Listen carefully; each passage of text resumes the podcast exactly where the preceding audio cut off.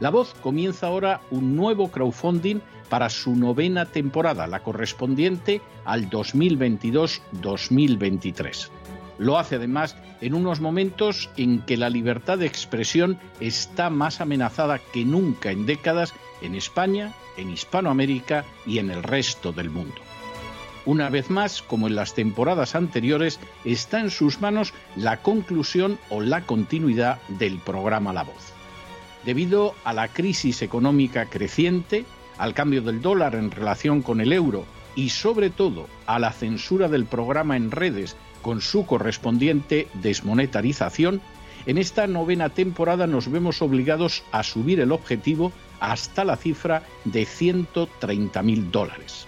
Con el crowdfunding se mantiene la emisión en directo, en abierto y de forma gratuita del programa a través de YouTube, iBox, SoundCloud, Spotify, Apple Podcasts, Google Podcasts, Tunnel y Stitcher.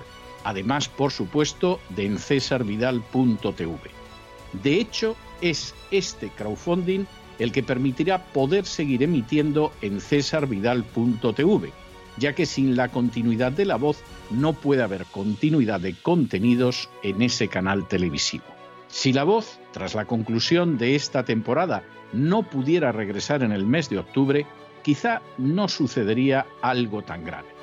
Una vez más, habría quedado de manifiesto, como tantas veces a lo largo de la historia de las naciones hispanas, que para muchos es preferible quejarse, protestar o amargarse a enfrentarse de manera práctica con un problema concreto. No pasaría nada. La voz simplemente dejaría de emitirse por la sencilla razón de que no hay suficientes personas dispuestas a asumir el apoyo de su causa, que es la de la libertad y de la verdad, la de la información independiente y la opinión rigurosa, la de la lucha contra las tiranías y contra aquellos proyectos que pretenden convertir en esclavos a los seres humanos. Si piensan que merece la pena seguir escuchando día a día la voz, son ustedes bienvenidos a la hora de contribuir al nuevo crowdfunding que permitirá que puedan escuchar este programa radiofónico una temporada más. Muchas, muchas, muchas gracias por todo. God bless you. Que Dios los bendiga.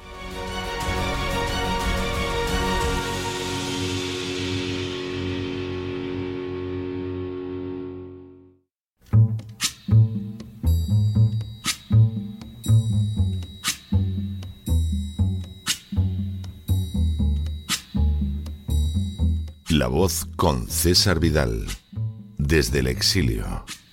When the night has come and the land is dark and the moon is the only light we'll see. No, I won't be afraid. Oh, I won't be afraid just as long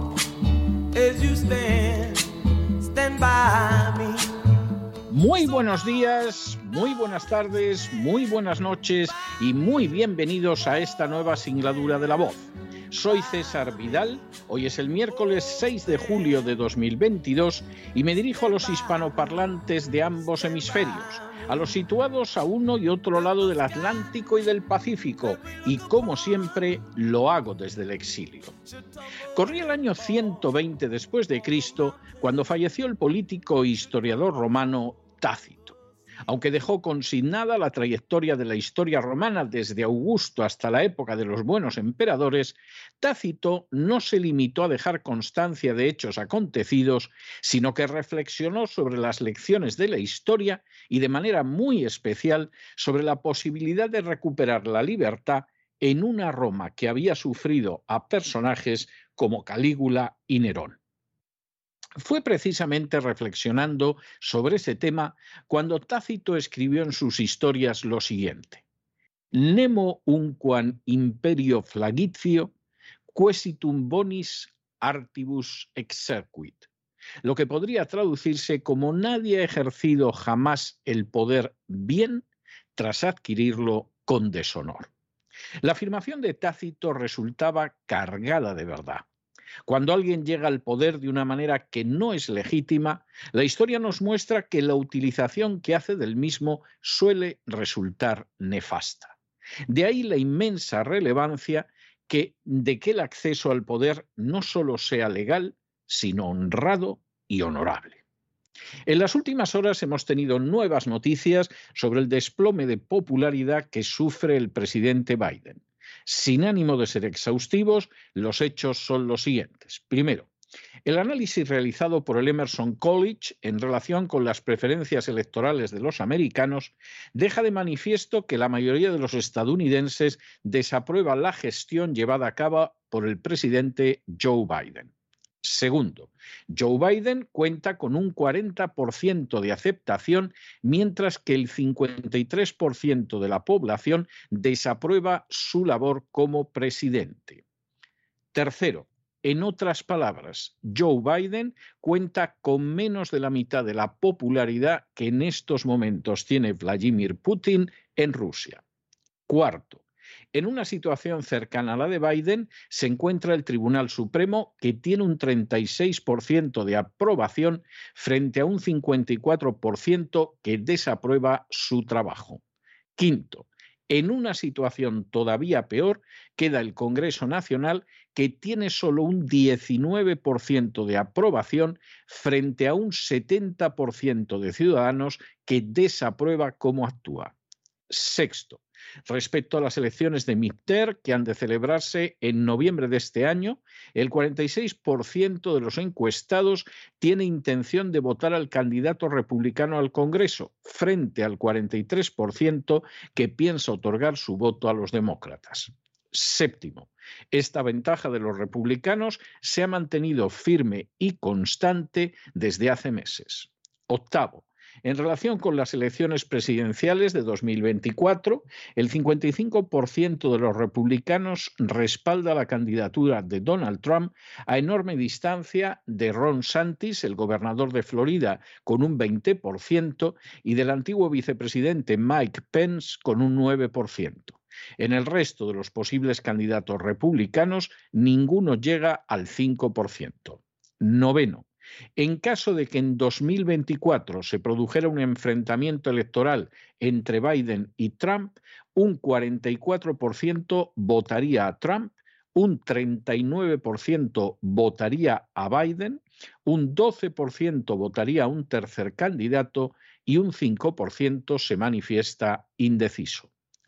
Décimo, las actuaciones de la Comisión sobre los sucesos del 6 de enero no parecen haber impactado de manera muy negativa las perspectivas políticas de Donald Trump. El 28% afirma que no los ha llevado a cambiar su intención de voto. Un 32% dice que todavía los ha animado más a votar a Donald Trump y un 35% que los ha llevado a tener menos interés en votar por Trump. Entre los que votaron a Trump en el año 2020, un 9% tan solo señala que está menos dispuesto a votarlo en 2024 tras las actuaciones de la Comisión. Un décimo. El tema más importante para el 58% de los ciudadanos es la economía, un 9% más que lo que señalaba el informe de mayo de Emerson. Duodécimo. El único otro tema que preocupa con dos dígitos a los americanos es la sanidad con un 11%. Y decimotercero, en relación con el fin de semana del 4 de julio, un 33% de los americanos señala que ha cambiado sus planes de viajes debido a la subida del precio de la gasolina. Y lo mismo sucede con el 18% de los que iban a realizar viajes aéreos. En estos momentos, la popularidad del presidente Biden no deja de caer en picado desde hace meses. La razón fundamental de ese grave desplome se encuentra en la pésima marcha de la economía americana. Que esa economía vaya mal no resulta sorprendente porque las razones directas están en la propia política de Biden. Biden ha impreso en su primer año de gobierno más dólares que todos los impresos en más de 200 años de historia americana, lo que ha provocado una monstruosa inflación que oficialmente supera el 10% interanual. Biden ha decidido no renovar los contratos de explotación petrolera en estados como Alaska y Texas, a pesar de la subida del precio del petróleo. Biden ha impulsado el gasto público de manera salvaje en un intento desesperado de captar votos. Biden ha aumentado astronómicamente el gasto militar. Hasta la fecha, más de 50.000 millones de dólares de los ciudadanos americanos han sido enviados, por ejemplo, a Ucrania. Biden es responsable directo de la preocupante subida de precios y Biden de manera especial ha sometido la política de los Estados Unidos a la agenda globalista, una política definida por el lema de no tendrás nada y serás feliz. No puede sorprender, por lo tanto, que la popularidad de Biden esté en caída libre, ni tampoco que esa impopularidad creciente la comparta con un Congreso controlado desde hace años por el Partido Demócrata. Tampoco puede sorprender que Biden pase por esa tesitura ni que siga la política que sigue. Paradín y campeón de la agenda globalista en todos sus sentidos, su llegada a la Casa Blanca se produjo surfeando sobre un colosal fraude electoral que censuraron las redes sociales, que ocultaron los medios y que incluso contó con la mirada hacia otro lado de las instituciones, quizá por temor a dejar de manifiesto lo que también puede suceder y sucede en los Estados Unidos. Al final Biden pierde popularidad a chorros. La pierde porque gobierna mal y eso afecta muy negativamente la vida de la mayoría de los americanos. Y ese pésimo gobierno de Biden deriva directamente de la manera en que llegó al poder. Al respecto, las palabras sabias del historiador romano Tácito se han cumplido una vez más de manera indiscutible. Cuando se llega al poder sin honor, de manera ilegítima, mediante el fraude, resulta imposible ejercer el gobierno de forma adecuada. Joe Biden es un buen ejemplo de ello y la visión de los ciudadanos americanos al respecto, la verdad es que no nos puede causar la más mínima sorpresa. Pero no se dejen llevar por el desánimo o la frustración. Y es que a pesar de que los poderosos muchas veces parecen gigantes, es solo porque se les contempla de rodillas y ya va siendo hora de ponerse en pie. Mientras tanto, en el tiempo que han necesitado ustedes para escuchar este editorial, la deuda pública española ha aumentado en cerca de 7 millones de euros y una parte no pequeña irá a cubrir los gastos que asumió totalmente en soledad España de esa cumbre de la OTAN en la que se honraba a un presidente tan desastroso como Joe Biden. Muy buenos días, muy buenas tardes, muy buenas noches. Les ha hablado César Vidal desde el exilio. Que Dios los bendiga.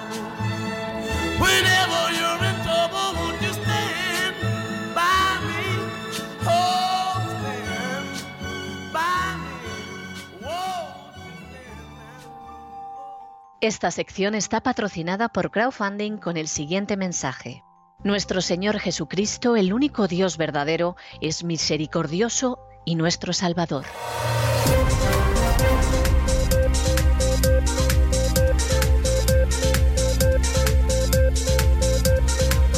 Las noticias del día.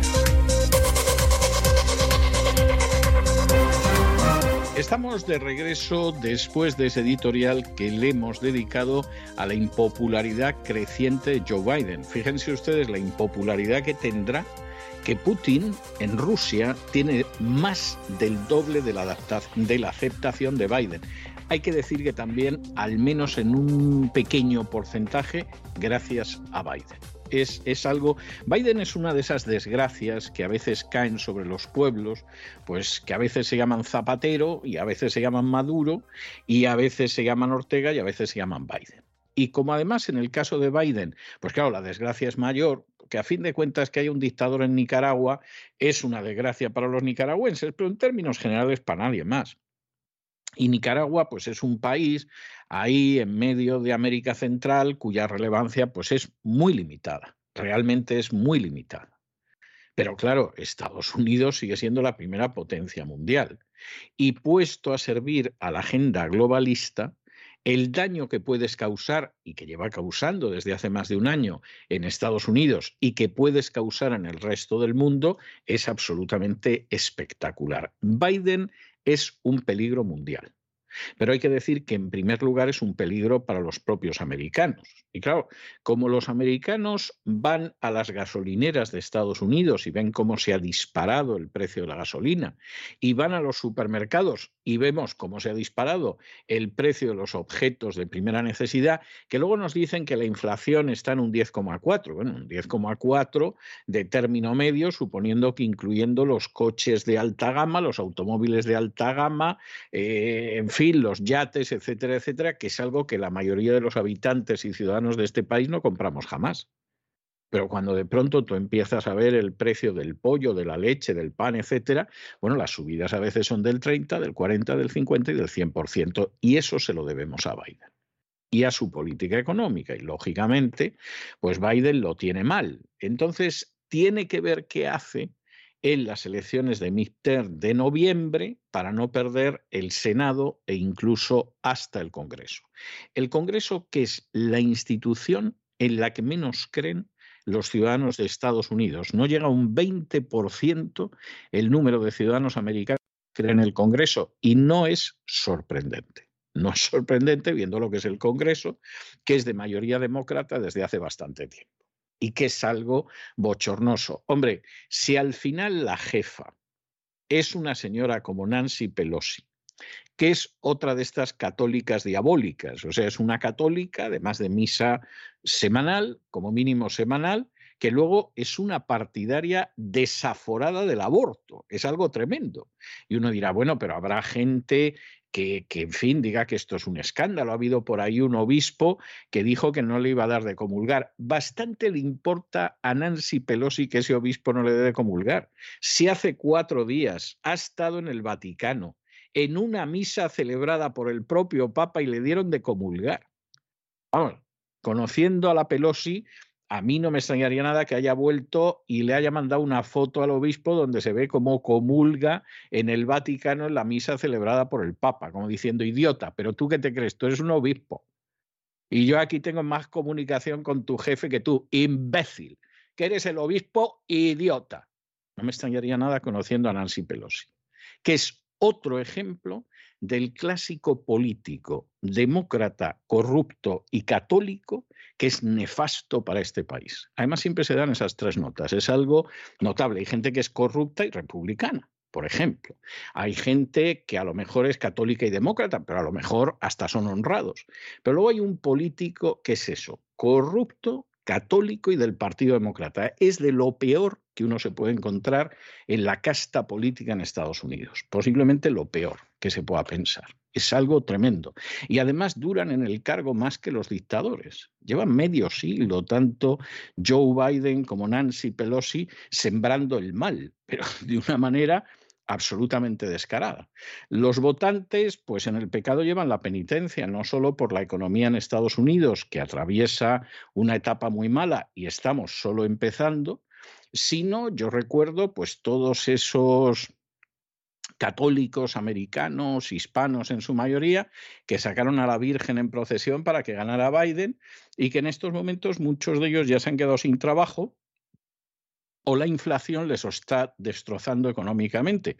vamos a decir que le vayan a pedir cuentas a la Virgen, pero evidentemente a sí mismos sí que se tienen que pedir cuentas. Esta es la realidad. Bien, vamos a entrar en el boletín, pero de nuevo yo tengo que hacerles un par de anuncios muy breves. El primero es que quedan tres días para que se acabe el crowdfunding de la voz. La meta del crowdfunding la conseguimos ya hace semanas y semanas, pero si todavía alguien quiere colaborar con ese crowdfunding de la voz, pues que sepa que efectivamente todavía le quedan tres días para hacerlo. Y el segundo anuncio es que a las 12 de la noche del 15 de julio de este, de este año acaba el plazo para presentar originales al premio de novela cristiana César Vidal que otorga la Agustín Agency. Ya saben ustedes, todavía tienen tiempo, si alguien escribió una novela hace tiempo, si quiere revisarla, a ver si la puede presentar, pues hasta el día 15 a las 12 de la noche tiene tiempo para hacerlo. Y es un intento que hay que atribuir, desde luego, a la agencia Agustín o la Agustín Agency, el que haya creado este premio de novela y lo haya hecho además pues para todo el mundo de habla hispana a los dos lados del Atlántico y a los dos lados del Pacífico. Si quieren más información sobre las bases, las pueden encontrar en cesarvidal.com o en theagustinagency.com. Y ahora sí que entramos en nuestro boletín de noticias y, en fin, entramos en uno de esos aspectos absolutamente sucios y turbios que es la actuación de los albañales de eso que se suele denominar desde hace décadas las alcantarillas del poder. El juez que está llevando la causa de Pegasus ha solicitado al Centro Nacional de Inteligencia, al CNI, que conserve toda la información que en su día volcaron de los móviles del presidente del gobierno Sánchez y de Robles, de Margarita Robles, del ministro Marlasca y de Planas. Esto es algo que hay que conservarse, mientras el actual presidente de la Generalidad de Cataluña ya ha dicho que se va a querellar contra la antigua directora del Centro Nacional de Inteligencia y contra la, prensa, la empresa propietaria de este sistema de espionaje o de información, si ustedes lo prefieren, que es precisamente el Pegasus. Aquí hay terminales que son verdaderamente terribles, terribles, porque eh, da la sensación de que el teléfono móvil del actual presidente del gobierno habría sido invadido o hackeado, que dirían otros, precisamente en el contexto de esa invasión masiva de nada más y nada menos que 10.000 inmigrantes ilegales en Ceuta entre el 17 y el 18 de mayo del año pasado. Ya es grave, efectivamente, pues que en un momento determinado, ante una situación de crisis nacional, que por supuesto el presidente pues no la vio como crisis nacional, ni actuó como si fuera una crisis nacional, y le importa tres pimientos esa crisis nacional, pudiera entrar un servicio extranjero para ver cómo se comunicaba él con su teléfono móvil. Pero es que además se da la circunstancia de que en otro caso, se produce cuando Pedro Sánchez estaba reunido con el primer ministro de Polonia en Alcalá de Henares en una cumbre bilateral y Marruecos en ese momento aparece y dice que hay una crisis diplomática con España, pero que eso que están diciendo los medios de comunicación de que se debe a que en España acogieron para tratar médicamente a Brahim Gali, que, que es uno de los dirigentes del Frente Polisario, que eso es mentira. ¿Eh? Que sí, que por supuesto hay periodistas de estos enteradillos que no saben de nada que lo están diciendo, que sí, que hay gente que para tirarle piedras a Sánchez lo está diciendo, pero que no, que no.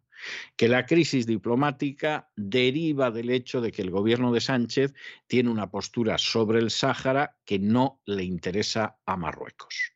Bueno, sabido es de todos que al final el gobierno de Sánchez ha dado su brazo a, a torcer su braga a bajar y su lengua a lamer a Marruecos de tal manera pues que ha decidido que les entrega el Sáhara y se quedan tan panchos. no que se lo entrega, esto ya se hizo en la época final de los últimos estertores de Franco, en un sentido literal, pero sí que reconoce esa invasión como legítima, lo cual es enormemente grave, no solamente de cara al derecho internacional, sino de cara a la posición de España.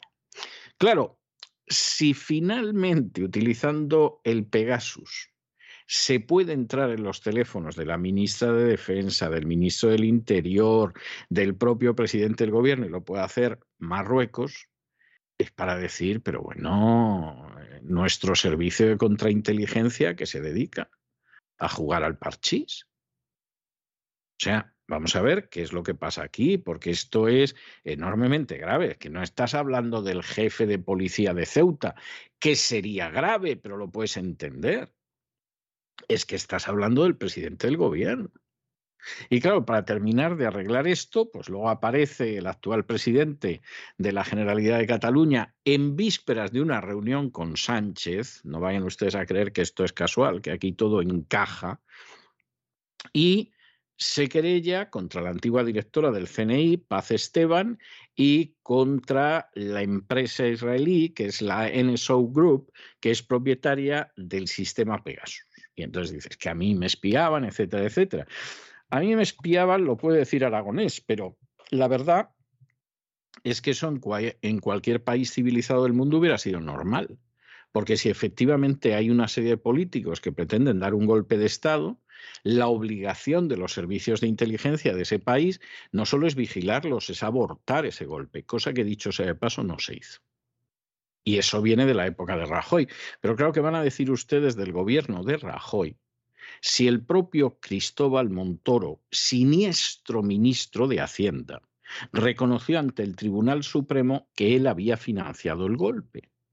¿Y qué van a decir si además se da la circunstancia de que Montoro, en una entrevista que le hicieron y que se publicó en catalán, en la prensa catalana, dijo que le dio una pena tremenda, tremenda, cuando el golpista Puigdemont ingresó en prisión, porque Montoro ahora puede ser cualquier cosa. En esa misma entrevista decía que cuando ha visto la política económica del gobierno de Sánchez, que es un desastre total, él estuvo a punto de ponerse de pie y aplaudir. O sea, Montoro es capaz de lo que sea con tal de no acabar en la cárcel, que es donde tendría que estar hace muchísimo, muchísimo tiempo. De manera que, claro, el panorama inicial es de cuidado. En las comunicaciones hasta el presidente del gobierno entra una potencia enemiga, ¿eh? frente a la que no tenemos ninguna capacidad de defensa en Ceuta y Melilla por la OTAN porque España se ha comprometido a elevar el gasto militar a un 2% del Producto Interior Bruto, pero la OTAN no se compromete a defender Ceuta y Melilla y lo dejó clarísimo al respecto Joe Biden. De manera que el primer panorama es tremendo.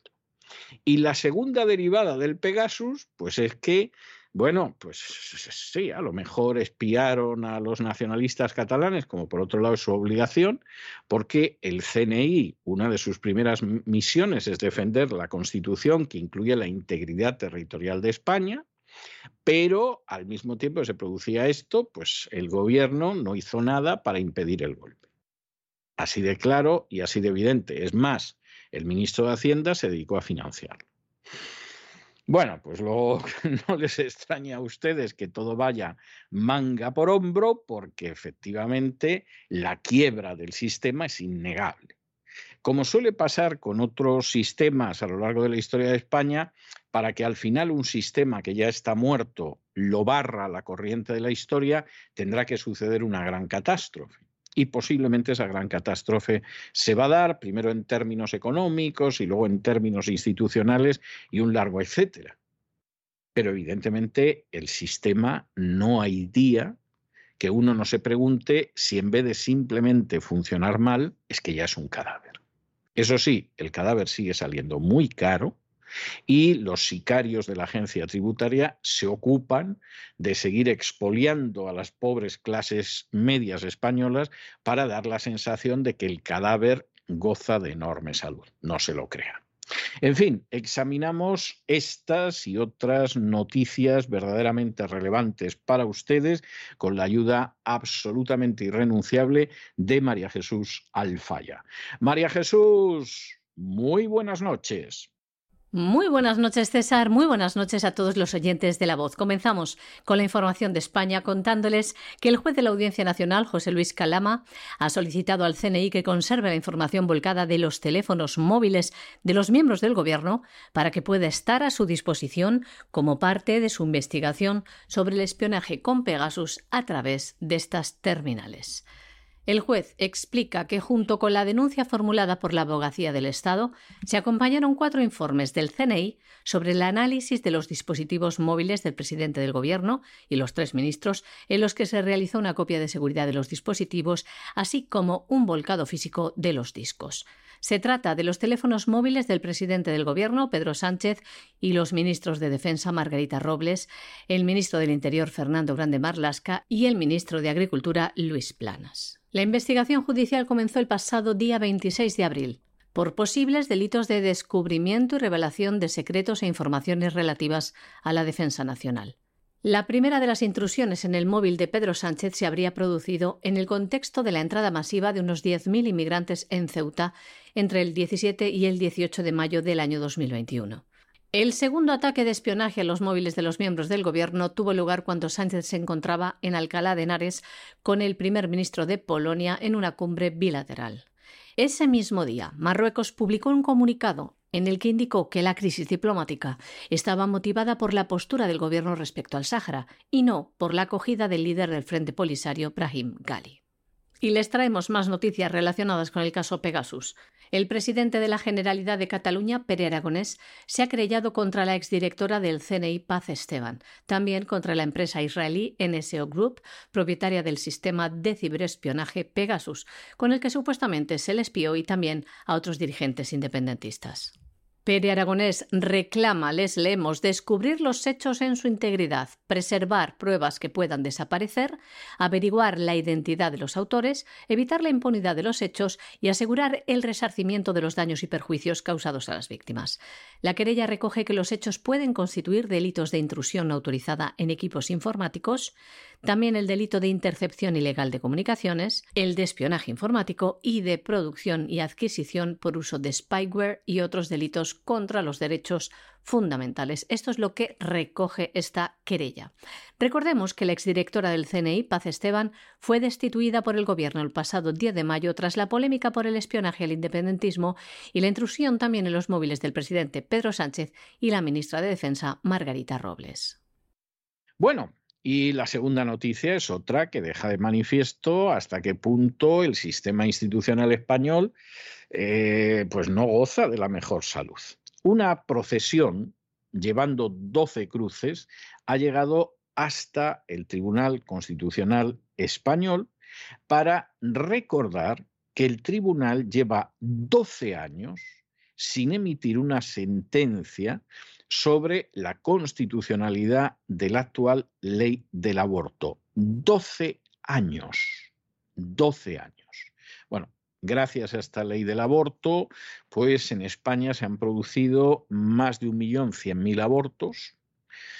Hubo menos muertos en los dos bandos en el campo de batalla durante la Guerra Civil Española. A alguno le parecerá una comparación odiosa, pero es, por el contrario, una comparación bastante clara entre el bando vencedor y el bando vencido en la Guerra Civil Española murieron en esos tres años escasos de contienda 100.000 personas en el campo de batalla, de las cuales aproximadamente 55.000 correspondieron al bando que perdió la guerra y 45.000 al bando que la ganó. Números redondos, 100.000.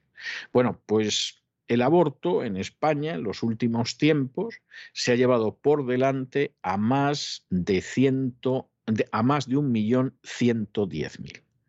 Es algo verdaderamente tremendo. ¿eh? Es que a lo tonto, a lo tonto, esto es más de once veces los muertos en el campo de batalla en la Guerra Civil Española, que evidentemente fue terrible. Pero es que el aborto se ha llevado a más de 11 veces los muertos de los dos bandos en el campo de batalla durante toda la guerra. ¿Cómo los magistrados pueden dormir a pierna suelta con esta situación?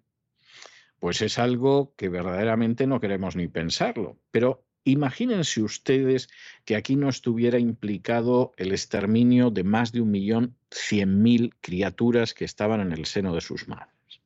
Imaginen que no estemos hablando de una cuestión que tiene, desde luego, repercusiones legales y morales de calado.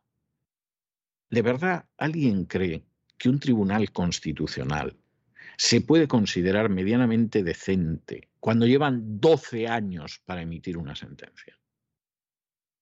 Vamos, es que esto, esto deja al Tribunal Constitucional como rufete en Lorca, se mire como se mire. Es que es algo tremendo. ¿Y a qué conclusión llega uno? Pues a que los magistrados del Tribunal Constitucional tienen muy poquito interés por la justicia. Tienen interés por estar en el cargo, por llevarse bien, por hacer una fortunilla regular. Algunos de los presidentes, como María Emilia Casas, son una vergüenza no solo para la judicatura, sino para el género humano. Pero evidentemente esto es un escándalo y si esto pasa con el Tribunal Constitucional, pues imagínense ustedes a otras alturas.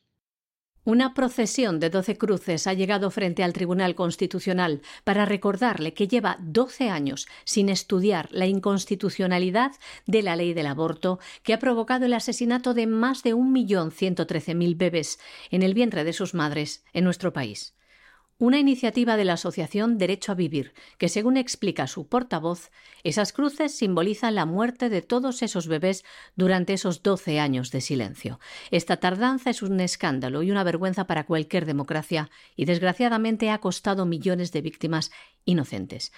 Y se pregunta Inmaculada Fernández, en nombre de esta Asociación Derecho a Vivir, ¿Cómo pueden dormir tranquilos los magistrados que han dejado en un cajón este recurso al que ellos mismos dieron carácter prioritario para su resolución? Una pregunta que nos hacemos también nosotros desde aquí, desde este programa de La Voz. Además, Derecho a Vivir ha colocado en los puentes de Madrid las fotos de esos magistrados del Tribunal Constitucional con la leyenda Su silencio mata. Por ello, 30.000 personas ya han firmado a través de hazteoir.org un escrito en el que exigen a los miembros del Constitucional que resuelvan el recurso y se pronuncien sobre esta ley que está matando a miles de bebés cada año. Ustedes también pueden apoyar esta justa y vital campaña bajo el nombre Tribunal Constitucional, su silencio mata, a través de hazteoir.org, una iniciativa de Derecho a Vivir. Bueno, y nos vamos a Hispanoamérica y nos vamos al Ecuador donde, por supuesto, el presidente Lasso está empeñado en que ya está solucionado todo porque ha llegado a un acuerdo con los indígenas, pero la gente que está cerca de él se da cuenta de que la cosa no está solucionada, no sabemos cuál va a ser el próximo asalto de la agenda globalista, la crisis económica no la va a bandear ni siquiera un banquero como Lasso y no quieren estar en medio. ¿Y qué ha pasado? Pues que han empezado a presentar su dimisión los ministros, tres ministros nada menos y un alto cargo. Bueno, ¿y quiénes son los que han dimitido? Pues si es que la cosa es más clara que agua. Primero, el ministro de Economía. Porque el ministro de Economía ha dicho, aquí la economía va a ir en picado, como un kamikaze japonés lanzándose sobre un crucero americano en la guerra del Pacífico, yo aquí no me quedo para que me despellejen a mí. De modo que yo, economía, me largo. La ministra de Salud.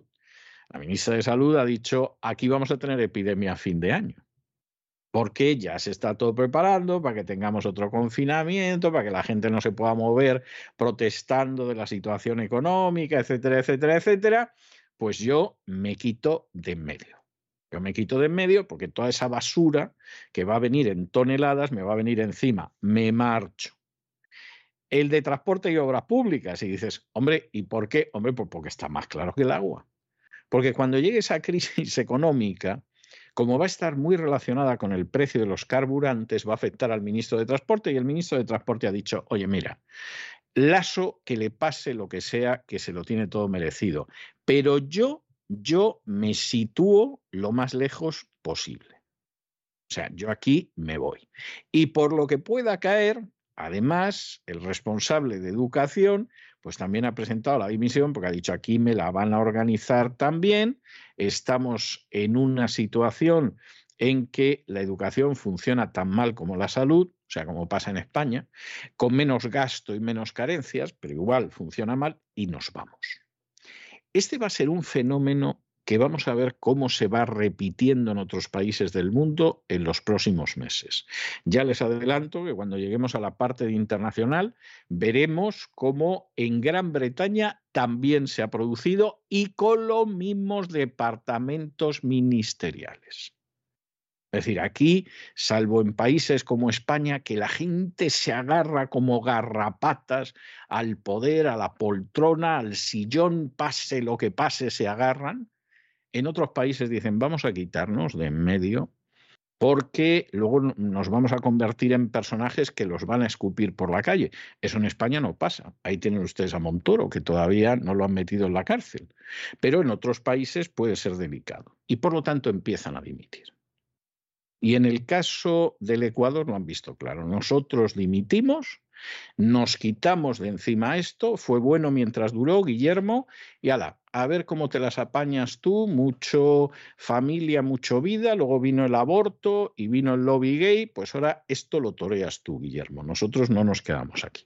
Después de que el presidente de Ecuador, Guillermo Lasso, llegara a un acuerdo con los colectivos indígenas para poner fin a las protestas, ha comenzado una cascada de dimisiones en el Ejecutivo. Han renunciado los titulares de Economía, Simón Cueva, la ministra de Salud, Jimena Garzón, también el ministro de Transportes y Obras Públicas, Marcelo Cabrera, y el ministro de Educación, Alejandro Rivadeneira. El ministro de Economía, Simón Cueva, ha sido sustituido por Pablo Arosamena, hasta ahora gobernador de la provincia de Guayas. Es un empresario del comercio mayorista, consultor y vendedor de franquicias. La primera labor del nuevo ministro va a ser sostener el compromiso de Guillermo Lasso con la Confederación de Nacionalidades Indígenas. Un compromiso sobre las compensaciones que demandan más de 700 millones de dólares al año. Según denuncian los sectores de la izquierda, la Secretaría de Educación cae porque las clases presenciales no se han recuperado después de la pandemia y no hay suficiente presupuesto ni para pupitres. Tampoco funciona mejor la sanidad. Los profesionales de los hospitales se quejan de que no hay medicinas, no hay algodón, tampoco ni hilo de sutura, ni alcohol. Los propios trabajadores pedían que se declarara en estado de emergencia el sistema de salud. Y mientras tanto, en Argentina, el gobierno ha emitido una nota de protesta dirigida al Reino Unido que ha decidido, el Reino Unido, que está con Boris Johnson, que se creen que están en la época del imperio. El día menos pensado vuelven a, creer la, a crear la Compañía de Indias e intentan apoderarse de Calcuta, tal y como van las cosas. Bueno, eso no lo pueden hacer porque, claro, la India es una potencia económica por encima del Reino Unido, no digamos ya China, o sea, recuperar Hong Kong y la época de los tratados infames, por mucho que a lo mejor a algunos británicos les apeteciera, no va a ser posible. Y entonces, ¿con quién la tomas? Pues, hombre, la tomas con aquellos pobres que tienen que soportar tu prurito imperialista y que no pueden hacer nada. Y entonces, pues ellos han cogido y las islas Georgia del Sur y las islas Sandwich del Sur, pues las han denominado áreas especialmente protegidas. Por supuesto, bueno, no hablemos ya, por supuesto, de las Malvinas. Como estamos hablando de territorios y espacios marítimos argentinos, pues evidentemente Argentina ha protestado y además ha protestado basándose en una resolución que es la 3149 de la Asamblea General de Naciones Unidas, donde dentro del proceso de descolonización Naciones Unidas instaba al Reino Unido a que entrara en negociaciones con Argentina para devolver unos territorios que son de Argentina. ¿Qué hizo Reino Unido? Lo mismo que con las resoluciones de Naciones Unidas referidas a Gibraltar. Se va a quedar ahí y no se va a mover. Y así de claro, así de claro. Y en la idea de que nadie va a hacer algo. El gobierno español le va a decir algo al Reino Unido, anda, anda, que no se te ocurra decir nada, que a saber lo que te puedo hacer. Todavía amplío más el territorio que he robado al sur de España, que como todo el mundo sabe, al norte limita con el Cantábrico y con los Montes Pirineos y al sur limita con una vergüenza imperialista que se llama Gibraltar. Y entonces en esto está el Reino Unido. ¿eh? Claro, lo que pasa es que el imperio se puede mantener cuando puedes mantener un imperio y Gran Bretaña eso ya no lo puede mantener. Y además Gran Bretaña no es que goce de muchas simpatías en el conjunto del planeta. ¿eh? Hombre, en Estados Unidos sí, porque la gente ve la serie de la reina, dice, bueno, hablamos en inglés, a fin de cuentas nos independizamos de los ingleses. Digamos que los ingleses tienen una cierta aceptación, ¿no? No entre la población irlandesa, pero en general sobre la población americana sí, siempre hemos sido aliados, es nuestro aliado más fiel, etcétera, etcétera. Pero claro, en el resto del mundo que han sufrido otras cosas, esa simpatía hacia los ingleses no existe. No existe en África, no existe en Asia, y en aquellos lugares donde se mantienen además residuos vergonzantes y vergonzosos de su colonialismo, como es el caso con territorios que son argentinos, pues existe todavía menos. Y la protesta de Argentina tiene toda la razón del mundo. Cuestión aparte es que luego, pues efectivamente, hagan algún caso a esa protesta por algún lado, que lo más seguro es que no. El gobierno argentino ha rechazado mediante una nota de protesta dirigida al Reino Unido la pretendida designación de todo el territorio de las islas Georgias del Sur y Sandwich del Cono Sur como áreas especialmente protegidas, una medida que fue anunciada mediante un comunicado oficial británico el pasado 24 de junio del año 2021, y frente a ello, en su momento, el gobierno argentino formuló una enérgica protesta. El Ministerio de Relaciones Exteriores de Argentina decía en una nota de prensa lo siguiente, que rechaza toda pretensión del Reino Unido de adoptar o aplicar normas en relación con territorios y espacios marítimos argentinos, lo que incluye a las Islas Malvinas, Georgias del Sur, Sandwich del Sur y los espacios marítimos circundantes. Y dice también este comunicado que esta pretensión constituye una acción unilateral e ilegítima del Reino Unido de Gran Bretaña e Irlanda del Norte incompatible con lo dispuesto por la Resolución 31-49 de la Asamblea General de las Naciones Unidas. Una resolución que insta a la Argentina y al Reino Unido a abstenerse de adoptar decisiones que entrañen la introducción de modificaciones unilaterales en la situación, mientras las islas estén sujetas al proceso recomendado por dicho organismo. Asimismo, el gobierno argentino reafirmó una vez más su soberanía sobre las Islas Malvinas, Georgias del Sur, Sandwich del Sur y los espacios marítimos circundantes que forman parte integrante del territorio nacional de la República Argentina, los que, estando ilegítimamente ocupados por el Reino Unido de Gran Bretaña e Irlanda del Norte, son objeto de una disputa de soberanía reconocida por las Naciones Unidas y otras organizaciones y foros internacionales. Esto es lo que decían desde el Ministerio de Relaciones Exteriores de Argentina ante esta decisión del Reino Unido de declarar las islas de Georgias del Sur y Sandwich del Sur como áreas especialmente protegidas, una decisión que legalmente no les compete. Y no nos vamos del Reino Unido cuando empezamos la sección de internacional, porque es que en el gobierno de su graciosa majestad se está largando la gente igual que en el Ecuador. Tiene, cosa, tiene la cosa so aquel, pero es que claro, la crisis global que ha provocado Biden y la OTAN, pues claro, en el caso del Reino Unido les aplica de manera muy clara. ¿Quién es el primero que ha dimitido? El ministro de Economía señor que se llama Rishi Sunak y que es el ministro de Economía y ha dicho la que nos viene encima aquí por Boris Johnson, que ha ido pues de chupamedias de Joe Biden. Bueno, pues esto nos va a venir fatal, yo me quito de en medio. Porque aquí la crisis va a ser de campeonato Va a llegar incluso artículos de primera necesidad alimentaria y yo me quito. A mí, a mí no me van a venir a casa a tirarme huevos, a gritarme, a acordarse de su madre, esto que lo toree Johnson. ¿Quién más se ha marchado? Pues el de Sanidad, Sajid Javid, que este ha dicho, bueno, pues, eh, pues es que aquí me tengo que marchar, me tengo que marchar porque la sanidad funciona como funciona pues eso, como en Ecuador y como en España y como en otros sitios, va a venir un nuevo confinamiento y yo no me quedo. Porque este segundo confinamiento, a lo mejor, a lo mejor engañamos a la gente. Pero hay mucha gente que se ha desengañado. Y lo mismo me encuentro con una resistencia ciudadana que, vamos, me coloca en una situación más que delicada. Yo me quito de en medio y dimito. ¿Y quién es otro que ha hecho lo mismo? Pues el encargado de infancia y de las familias, que es Will Queens, porque se ha dicho cómo se van a poner las familias. Y ahora agárrense a otra y fíjense el paralelo con el Ecuador.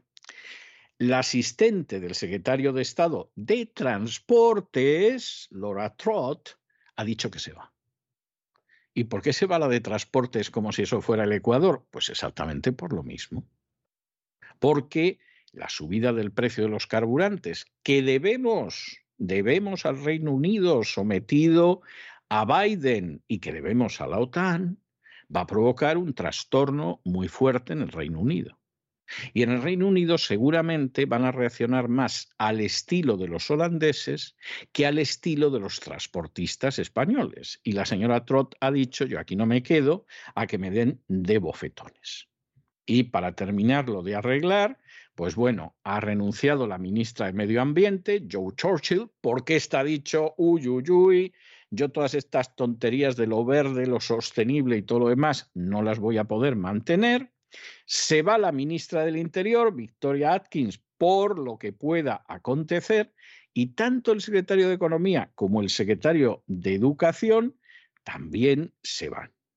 Y esta es la circunstancia que hay. Aquí la cosa se ha puesto de campeonato. Pero fíjense ustedes que sustancialmente son los mismos que se han ido en el Ecuador. Es decir, ¿qué ven? Economía va a ir de cráneo, yo aquí no me quedo.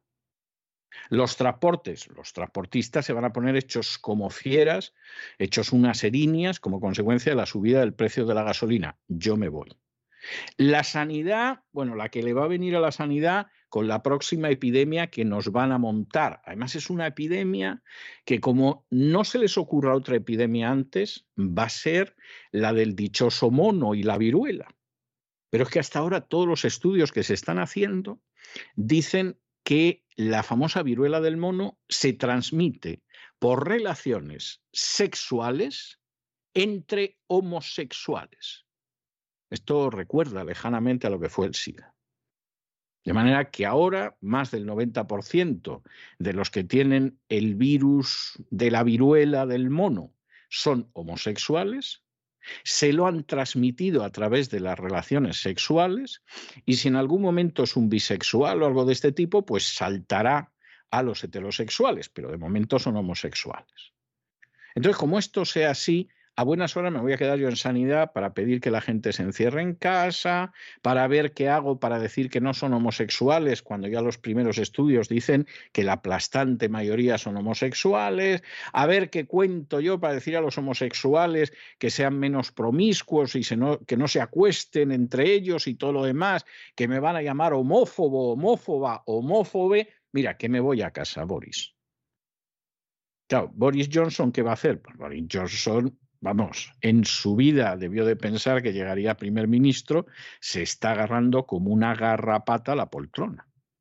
Pero fíjense ustedes que dentro de este mundo que está destrozando absolutamente la OTAN y toda esta historia de las sanciones contra Rusia y la situación que se vive en Ucrania, por lo menos desde el golpe de Estado que impulsó el presidente Obama en el año 2014, de aquí están viniendo unas consecuencias pavorosas Y habrá que preguntarse de la gente que estuvo en la cumbre de la OTAN en Madrid hace cuatro días, ¿cuántos, pero cuántos, a la vuelta de un año o de dos, seguirán estando en el poder? Macron se supone que sí, porque acaba de ganar las elecciones, tiene un sistema presidencialista que tienes un tiempo para estar ahí y no hay más historia, pero el resto que dependen de otro tipo de avatares, como le pasa a Johnson, como le pasa a Sánchez, como le pasa al canciller alemán y como les pasa a tantos otros, a ver cuántos de estos, a la vuelta de dos años, incluso de un año, siguen en la poltrona. Sobre todo con el mundo miserable que han contribuido tanto a crear en los últimos meses. A ver cuántos. Un mes después de superar la moción de censura, Boris Johnson tiene que refugiarse de una lluvia de dimisiones en el Ejecutivo británico.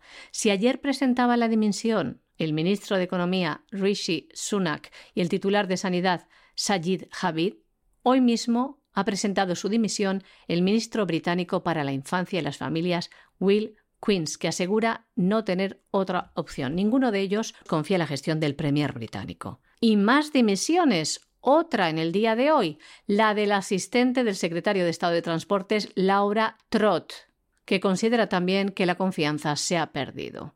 Pero esto no se queda aquí. Como se descuide Boris Johnson, se queda solo. Renuncia también de su puesto la ministra de Medio Ambiente, Joe Churchill. También la ministra del Interior, Victoria Atkins. Asimismo, John Glenn renuncia como secretario de Economía. Y también el secretario de Educación, Robin Walk, que ha dimitido porque dice también que ha perdido la fe en su primer ministro. Walker, máximo responsable de educación en el Reino Unido, es uno de los hombres más poderosos del partido Tory. Pero pese a todo esto, Boris Johnson se resiste a dimitir y afirmaba hoy ante la Cámara de los Comunes que el deber de un primer ministro en circunstancias difíciles es seguir adelante. Y hasta el momento, pues ya hay nuevos nombramientos. El nuevo ministro de Economía será el que era el ministro de Educación, Nadhim Zahawi, quien ocupa la cartera de Sanidad, Steve Barclay, quien era hasta ahora secretario de Estado del gabinete. La secretaria de Estado de Enseñanza Superior, Michelle Donehan, asume la cartera de Educación. Se rumorea que las primeras dimisiones que han tenido lugar en menos de 24 horas, las del ministro de Economía y el titular de Sanidad, han podido venir motivadas porque estos podrían ser los candidatos a sustituir a Boris Johnson como líder del Partido Conservador. Dimitirían para desvincularse de los escándalos que rodean a Boris Johnson. Unas dimisiones que se producen en un momento en el que la presión sobre Johnson aumenta, primero por la moción de censura contra él, que apoyaron el 41% de los Tories.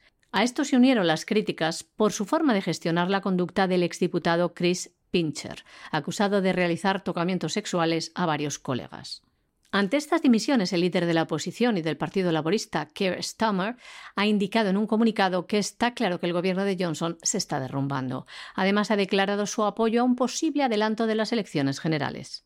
También se ha pronunciado David Frost, ex negociador británico del Brexit, que dimitió en diciembre por su desacuerdo con las restricciones contra el COVID-19. Opina que los ministros han hecho lo correcto, y a la vez que afirmaba que Boris Johnson ha logrado grandes cosas y que tiene un lugar en la historia por lograr el Brexit y otros logros, también decía Frost que es el momento de mirar hacia adelante. Parece que está enseñando la puerta de salida al primer ministro. Y la situación, de hecho, en Europa es tan desesperada, y esto explica las dimisiones, salvo en un país como España, que cómo vas a dimitir, ¿a qué te dedicas entonces si no has hecho nada en tu vida? Irene Mentira de pronto dimite y esta chica de qué vive. Hombre, ha multiplicado su patrimonio en más de 10, por más de 10 en los últimos dos años, pero aún así no, no se puede permitir estar sin trabajar y como ella, pues muchas otras ministras, ministros y ministres. Y se van a cerrar, pero otros, bueno, pues, a ver qué hacemos. En medio de este caos creado por la OTAN, a impulsos primero de la administración Obama y luego de la administración Biden, realmente el Parlamento Europeo tiene que decir cosas tremendas para ver cómo minimiza algo la que se le viene encima a la vuelta del verano, pero que ya ahora, a inicios del verano, es que se ve perfectamente en el horizonte.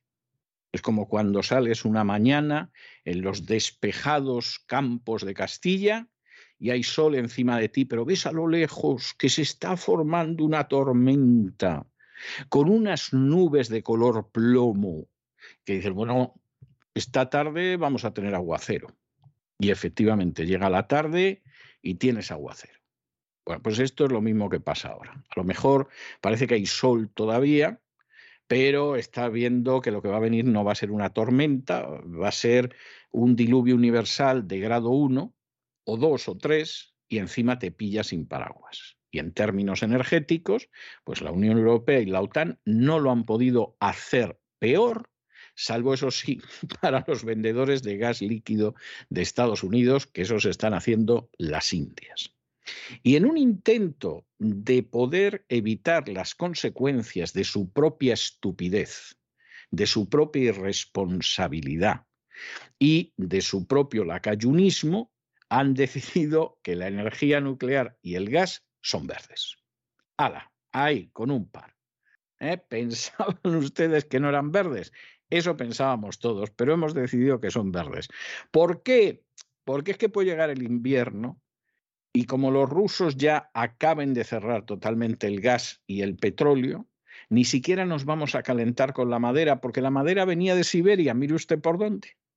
Y por lo tanto aquí tenemos que declarar lo que sea, lo que sea, la energía nuclear más verde que nunca. Vamos a pasar del nucleares no gracias de mi infancia y adolescencia a nucleares alabemos al Señor. Y con el gas exactamente lo mismo, lo cual es verdaderamente tremendo, verdaderamente tremendo. Pero esta es la situación de la Unión Europea por su mala cabeza. con un Parlamento que en una tercera parte, por lo menos confesa, está controlado por George Soros. Pues esas son las consecuencias de tener a Soros controlando y con peso importante las instituciones europeas. La esclavitud y la ruina. El Parlamento Europeo ha votado a favor de declarar la energía nuclear y el gas como alternativas verdes para la generación de electricidad a propuesta de la Comisión Europea. El acto delegado propuesto por la Comisión identifica como sostenibles las centrales nucleares con permiso de construcción hasta el año 2045 y las plantas de gas que emiten menos de 270 gramos de CO2 por kilovatio hora hasta el año 2031 o menos de 100 gramos en su conjunto de vida útil. Lo que no ha prosperado ha sido, por no tener los votos suficientes, la objeción a las futuras reglas de la llamada taxonomía, que pretende orientar las inversiones financieras en la Unión Europea hacia actividades económicas sostenibles. Al margen de este posicionamiento de la Eurocámara, el Consejo de la Unión Europea, que representa a los Estados miembros y es el otro colegislador en la Unión Europea, aún puede rechazar el enfoque del Ejecutivo comunitario si antes de la medianoche del 11 de julio se oponen el 72% de los países, es decir, 20 de 27, y esto representan al menos al 65% de la población de la Unión Europea, es decir, unos 290 millones de personas. Y hasta aquí hemos llegado nosotros con nuestro boletín. María Jesús, muchas gracias, muy buenas noches. Gracias a ti, César, muy buenas noches. Buenas noches también a los oyentes de La Voz. Y ustedes, por favor, no se nos vayan, no se nos vayan, porque vamos a regresar enseguida con don Lorenzo Ramírez y con el Despegamos para ese sobrevuelo sobre la economía nacional e internacional. Y luego ya saben que tenemos el programa doble y sesión continua de salud que tenemos todos los miércoles en La Voz. Primero estará con nosotros Elena Kalinikova para hablarnos del naturismo, de la vida sana, de la existencia saludable y luego vendrá don Miguel Ángel Alcarria y hablaremos de la salud mental, que no es una cosa baladí. De modo que no se vayan, que regresamos enseguida.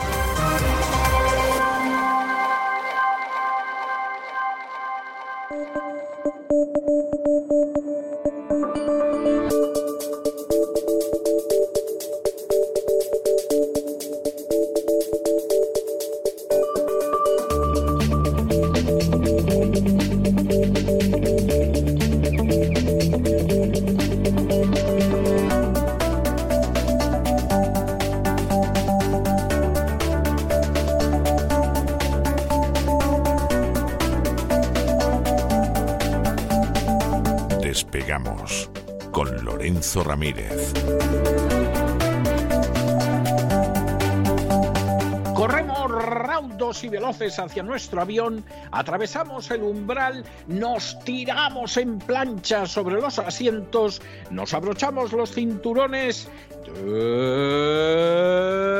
despegamos y nos vamos elevando por los aires hasta alcanzar nuestra altura y nuestra velocidad de crucero. A mi lado, don, Lo Don Lorenzo, ¿qué hace usted con esas casitas del Monopoly? O sea, ¿qué, qué, mensaje aterrador pretende transmitirnos hoy? Muy buenas noches. Cuénteme lo de las casitas del Monopoly, es ahí verdes y rojas y todo eso, porque de verdad que me deja inquieto, ¿eh? se lo digo en serio. Buenas noches, don César. Verdes, rojas, resilientes, inclusivas, ¿verdad? Medio pensionistas, esa burbuja inmobiliaria que todos decían que no existía, que estábamos en un momento espectacular del sector inmobiliario, ¿cierto? En un momento espectacular de burbuja. Cuando uno va ahí subido en la tabla, ¿verdad? Ahí en la ola y está justo ahí en su punto álgido, cuando está ahí preparándose, cuando mira incluso a la orilla para ver si le está viendo alguna señora de buen ver, pero luego, claro, si uno se despista demasiado, se pega un leñazo, ¿verdad? Contra la arena, ¿eh? porque llega a la playa al final siempre la ola, ¿no? Siempre llega y normalmente pues uno acaba mal parado. Vamos a hablar hoy de algunas cifras y algunas realidades del, sector inmobiliario en España que se le están ocultando a la población mm, en esta especie, pues no sé, de momento que tenemos, iba a decir espejismo, pero yo creo que, que la palabra nos sirve para definir el momento en el que estamos. Hay como un estado, un estado catatónico, ¿verdad? Por parte del personal que no es consciente de igual manera que no lo era en la segunda mitad de 2007, eh, sobre todo en España, en Estados Unidos en 2007 ya sabían un poco de qué iba la película, y es que vamos a pegarnos un golpe, eh, bueno, pues yo creo que uno de los mayores golpes de la, de la edad moderna, en, por lo menos en el ámbito económico. Y lo creo que la gente no es, realmente, no es realmente consciente y los que sí lo son están haciendo movimientos y diciéndole a la gente, no os preocupéis, chavales, que no pasa nada, porque claro, ellos se están posicionando, ¿no? Cada día este despegamos yo creo que va más por este, por este sentido, por este argumento de intentar explicar a la gente lo que pasa para que luego tomen sus decisiones. Además, vengo con el monopolio en una mano, me he caracterizado también de James Dean, con careta, ah, claro, con careta, porque claro, claro, la ropa de James Dean me la puedo poner, puedo meter tripa incluso, tupé tengo, pero hasta ahí. Hasta ahí me parece. Piensa, Porque piensa usted que, que, nos van a expulsar al este del Edén, porque ve que viene una crisis gigante o porque seríamos rebeldes en este caso con causa. Acláreme usted.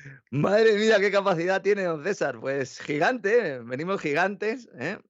Vengo como ese personaje, ¿no? Ese, ese actor James Dean en esa gran película que pasa de ser ganadero a petrolero, ¿verdad? Sí, Porque de petróleo. que pasa de ser empleado de unos ganaderos miserable y maltratado a, a, ser millonario petrolero. Qué gran película.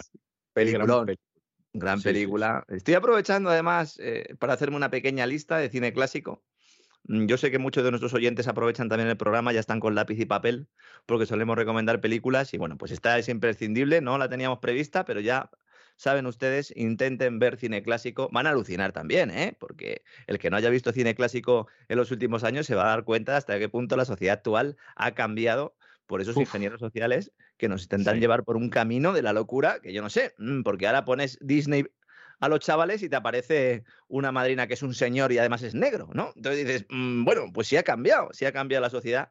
Desde luego, valores como el honor, ¿verdad? La, pues eh, no sé, la el romanticismo, el valor, el espíritu de sacrificio. Es que. Un papel de mujer fuerte, porque mujeres fuertes, ahora no, ahora no hay mujeres fuertes. Eh, fíjese, a pesar de la ola, o precisamente por ella, ¿no? feminista, feminazi, diría, dirían algunos, como vemos siempre con Cristina Seguí, esas mujeres fuertes ya no están en, el cine, ¿no? En la sociedad sí, porque se parten el pecho todos los días y encima están siendo espoleadas ¿no? por esta gente que lo único que quiere pues, es su propio beneficio. Vamos a hablar de petróleo, vamos a hablar sobre todo después del crash este que se ha producido en el mercado, que tiene a más de uno asustado. Me han escrito un montón de gente y me decía, pero no decías, muchacho, antes de ayer que JP Morgan había eh, publicado un informe que decía que el barril de crudo se iba a ir a 380 dólares, si hoy ha caído un 10, bueno, es que eso lo decía JP Morgan, no lo dice Lorenzo Ramírez. Vamos a ver si nos aclaramos un poco. Claro, claro, es que JP Morgan tiene intereses y aquí los explicamos. ¿eh? Decía JP Morgan, si Rusia cierra el grifo de los hidrocarburos a Occidente, nos podemos ir a este escenario apocalíptico. Tenían otro escenario que también comentamos aquí, en el cual hablaban de un precio en torno a 190 dólares. ¿Qué pasó? Que después, otro banco de inversión, otro sospechoso habitual, en este caso, Citi, Citi es Citigroup, Citibank de toda la vida, que con tanto rescate y con tanto dinero público por delante y por detrás, dijeron, pues hacemos más corto, ¿verdad?, el nombre y nos quedamos con Citi, ¿no? Publicó un análisis justo en el sentido contrario. es que no es que matizara el de JP Morgan, no, es que era lo contrario, indicando que esperaba un colapso en los precios debido a la recesión global que iba a hundir el importe del barril hasta los 65 dólares, cerca de su coste marginal, se estima, grosso modo, hay muchos tipos de petróleo, hay muchos tipos de yacimiento, hay muchas formas técnicas de extraerlo también, ¿eh? pero de media unos 65 dólares sería el coste marginal, pero Citi pensaba que en el peor momento de la recesión, si la recesión es grave, planteaba el banco estadounidense, el precio del petróleo se puede ir hasta los 45 dólares. Fíjense qué horquilla tan grande. ¿Esto mm, por qué es? Porque no tienen ni idea. en realidad no saben lo que va a pasar con el precio del petróleo hay una serie de movimientos telúricos provocados no por la naturaleza, sino por nuestros políticos. Uno es el tema de la reducción de oferta por renunciar a uno de los principales productores, eh, evidentemente Rusia. Y luego está pues, el tema de la inflación, subida de tipos que hace que todos los que tengan que pagar ese petróleo en dólares tengan que pagar más. Y luego, además, una recesión global, que cuando haya una recesión global, lo normal es que se reduzca la demanda de petróleo y, por lo tanto, presione a la baja sobre los precios. Esos son los tres movimientos, he dicho dos, no en realidad son tres, así a, grandes rasgos, y nadie sabe realmente por dónde va el asunto. ¿Por qué? Porque aparte de las leyes económicas que pueda haber o de que haya más la gente que sea más o menos, ¿no? Eh, o que tenga más o menos capacidad de adivinación, luego hay unos señores que van a tomar las decisiones que son políticos y banqueros de inversión y no sabemos las decisiones que van a tomar esta gente. Estamos en sus manos. Totalmente. Estamos en submarino. Totalmente, totalmente. mucha gente dice, bueno, ¿y ante esto qué podemos hacer? Ante esto nada. Ante esto no podemos hacer nada. Primero, ser conscientes de que existen esos movimientos y en función de eso, pues intentar ver cómo protegernos en la medida de nuestras posibilidades. Pero estos movimientos están en marcha. Claro, nosotros como pueblo, si nos ponemos desde ese punto de vista filosófico, podemos variar ese rumbo eh, hasta cierto punto, pero en esto tenemos que luchar y en eso tenemos que estar, ¿no? Lo nuestro es la información. Evidentemente, lo de Citi y lo de JP Morgan son dos enfoques completamente antagónicos. Se ha generado un importante revuelo en el mercado. Tú crees a JP Morgan, tú crees a Citi. Esto es como lo del Real Madrid y de Barcelona, cada uno era de, de un equipo. Y evidentemente ambos no pueden tener razón. A lo mejor no tiene razón ninguno de los dos, ¿eh? Y cuando todos estábamos analizando los datos y previsiones de ambos bancos de inversión, eh, con los eh, informes originales, allá analizando a ver cuál tenía más fundamento, qué es lo que hay que hacer en estos casos, no copiar un teletipo de F que a lo mejor, pues con todos los respetos del mundo, ha escrito un pobre chaval, becario que está en tercero de carrera y ya suficiente tiene con llegar a su casa con los pantalones puestos. Y entonces se produce un crash en el precio. Un desplome de casi el 10% en un solo día. Fue justo después de estar usted y yo hablando. Alguno ha dicho, ¿se escucharon al despegamos? No, señor. Hay grandes jugadores tomando decisiones y manipulando el mercado. Señores liberales que escuchan este programa y que son de mi cuerda, dejen de creer en las hadas. Dejen de creer en los Reyes Magos. El mercado está manipulado. Hay grandes players, grandes jugadores con mucha pasta y con mucho conocimiento de lo que sucede detrás de las cortinas y que toman decisiones que van mucho más allá de lo económico y de lo financiero, que están provocando estos movimientos. Lo más curioso es que esta bajada se produce poco después de que Arabia Saudí anunciara una subida de precios para todos los tipos de crudo que, que vende en agosto para el mercado asiático. Hay alguno que ha dicho, bueno, ¿se han enfadado con los chinos? No, es que le habían aplicado una rebaja anteriormente. Vamos a hablar de China, de Arabia Saudí, en el gran reseteo un gran reseteo que ya. Entonces, le estoy preparando y creo que me van a salir dos. Así que me van a salir dos porque la verdad es que el tema eh, así lo merece, ¿no? La subida de precios de Arabia Saudí se produce en su mayor parte, y tal y como esperaba el mercado, debido a los márgenes de refinado y a las expectativas de una fuerte demanda. Evidentemente, dicen los árabes. Y vamos a ver. Entonces, ¿qué me van a pedir? ¿Otra vez petróleo? Bueno, pues voy a vender eh, todo el que tengo, todo el que puedo sacar, eso sí, pues de alguna manera limitando ¿no? todo lo que sale mensualmente para que tampoco me hunda mucho el precio y yo voy invirtiendo en nuevos yacimientos y voy preparándome porque vuelvo a ser otra vez un tipo importante buscando mi turbante. Hoy los precios han recuperado parte de lo perdido ayer, ni por asomo todo, tengo el gráfico ahora mismo en pantalla y bueno, pues eh, eh, bueno, demasiado rápido he dicho que estaba recuperando porque se acaba de dar la vuelta al mercado aquí. Son las cerca de las 4 en, en, España, las 4 de la tarde, y ya otra vez se da la vuelta al mercado. La gran mayoría de medios de comunicación atribuyen el desplome al miedo a la recesión. Vamos a ver, esto también para ser serios. No se puede todos los días poner el mismo titular. Es decir, si cae la bolsa hoy, cae mañana, cae pasado. No se puede poner todos los días que la bolsa cae por miedo a la recesión. Esto es insultar al que está leyendo la, información. Luego dicen, no, es que hay, descrédito. No, lo que hay es muy poco conocimiento. Otra cosa es que no sepa el que está escribiendo eso o el que está haciendo una crónica la razón. Y tiene que ser honrado. Aquí lo decimos muchas veces. Ha pasado algo, no sabemos, lo investigaremos. El comodín este de miedo a la recesión y a la inflación no sirve para explicar nada. Pues claro que hay miedo. Pero ayer también, y antes de ayer, y el día anterior también. No hay ninguna gran cifra macroeconómica que anticipe un hundimiento de la demanda mayor de lo esperado, que es lo que podría explicar esta caída. De hecho, China, que es el principal comprador de petróleo del mundo y al que le querían echar la culpa de una futura rebaja de los precios, está remontando el vuelo tras un inicio de año difícil, sobre todo en abril y mayo, por lo que desde un punto de vista de fundamentos económicos no hay razón que explique esta caída. Les van a contar milongas, de verdad. No hay razones estructurales. Por lo tanto, hay que buscar la explicación en otros terrenos, que son más procelosos y oscuros y que tienen que ver bastante con el suicidio colectivo que está realizando Europa con la ayuda del amigo americano y con estas grandes gestoras que, insisto, se están forrando. En primer lugar, hay que hablar del papel de los especuladores, de esos inversores, porque la recuperación parcial, por lo menos del inicio de este miércoles y la caída de ayer, demuestran que se ha producido una corrección en la cual pues, han tenido mucho que ver estos grandes jugadores del mercado. Los mismos que ayer se dedicaron a atacar al euro. Que no digo yo que no tengan razón, pero hubo un movimiento orquestado ayer para hundir al euro. ¿Por desconfianza de los grandes jugadores? Bueno, pues llevan Pues, razón. pues ya sus lo que faltaba, o sea, ya es. Efectivamente es lo que le faltaba a esto, sí. Estos grandes jugadores le están diciendo a la Reserva Federal, le están diciendo al Banco Central Europeo, sube tipos y mantén abierta la ventanilla para que yo pueda seguir trincando. Pero subes tipos. Porque si no subes tipos, vamos a tener un problema grave, la inflación, de hecho ya lo tenemos, una pérdida de poder adquisitivo de órdago y necesitamos subir tipos. Especialmente en Europa. ¿Por qué especialmente en Europa? Porque Estados Unidos ya empezó a subir tipos de interés. Y Europa todavía no. Europa ha prometido que los va a subir. Y eso genera un problema de poder adquisitivo del euro frente al resto del mundo, especialmente en, determinadas, en determinados bienes, en determinadas materias primas que hay que comprarlas con dólares. ¿Y qué es lo que hay que comprar con dólares? El petróleo. Entonces, si tú tienes una divisa hundida y tienes que comprar dólares, tienes mayores problemas para adquirir esos dólares, porque para comprar el petróleo, insisto, tienes que tener dólares. Para comprar el gas necesitas tener rublos, pero también necesitas dólares, porque a Qatar, pues como lo de que se le paguen euros, como que no le mola mucho. Qatar sí puede ver el billete verde mucho mejor, ¿no? Entonces esto es lo que está sucediendo, ¿no?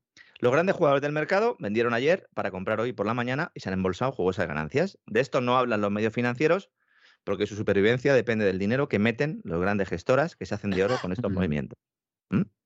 Básicamente es eso, que la gente sepa de lo que viven los grandes medios de comunicación financieros.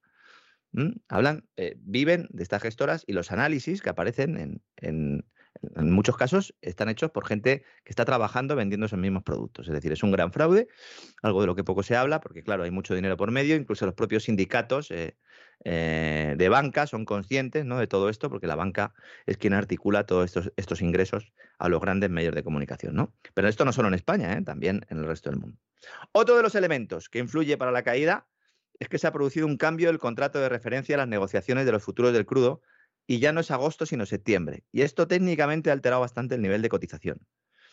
A pesar de eso, el Brent, que es el crudo de referencia de Europa, siempre que hablo aquí de petróleo hablo, hablo de Brent, habría que hablar también de la referencia en Estados Unidos, que es el, el West Texas Intermediate, el WTI. Normalmente pues no lo suelo comentar, alguno pues dirá, bueno, pues si tienen, tienen muchos oyentes en Estados Unidos, pues también es verdad, también es verdad. Acumula tres sesiones consecutivas a la baja después de que la OPEP a finales de la semana pasada dijeran que iban a bombear un pelín más. Ya tenemos otro factor que explica esto. Dice, bueno, vamos a aumentar a 648.000 barriles diarios a partir de agosto, insisto, a partir de agosto. A pesar de que la OPEP, la OPEP Plus, es decir, Arabia Saudí y Rusia, importante, que Rusia también está ahí, que el más S es Rusia. Es la OPEP ampliada, la OPEP Plus, Arabia Saudí y Rusia, mantienen la hoja de ruta que acordaron el pasado 2 de junio para mantener estos barriles en 648.000 diarios. Bien.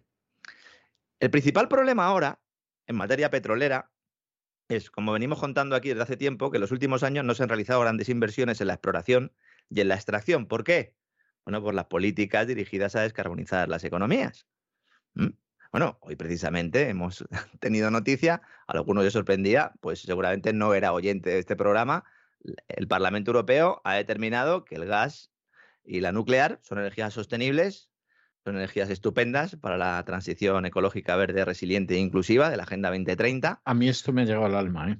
Esto me ha llegado al alma, ¿eh? Es algo, es algo de verdad que me ha conmovido, me ha llegado al alma, ¿eh? Para este viaje no nos hacían falta las alforjas. No. Con la que hemos liado con el tema del gas.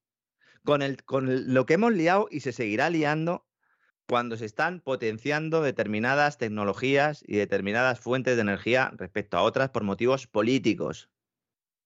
De igual manera que ahora estas se incluyen por motivos políticos. Y esto es una taxonomía, esto es como una pizarra de esas, ¿no? De- y voy a decir la marca porque esto es como lo de los yogures Danone, ¿no?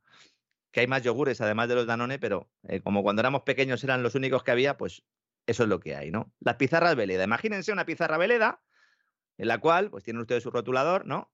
Una pizarra de estas que se pueden borrar, ¿no? Fácilmente. Y entonces, ustedes ponen, a ver, energías compatibles con la lucha contra el cambio climático. Y entonces, pues eso, paneles solares, eh, aerogeneradores, etcétera, etcétera. Y dice, "Oi- oiga, es que construyendo eso se emite mucho y tal. Bueno, déjame tranquilo porque vamos a ir empezando con este camino. Dice, ¿la energía nuclear y el gas? No, no, la energía nuclear y el gas no.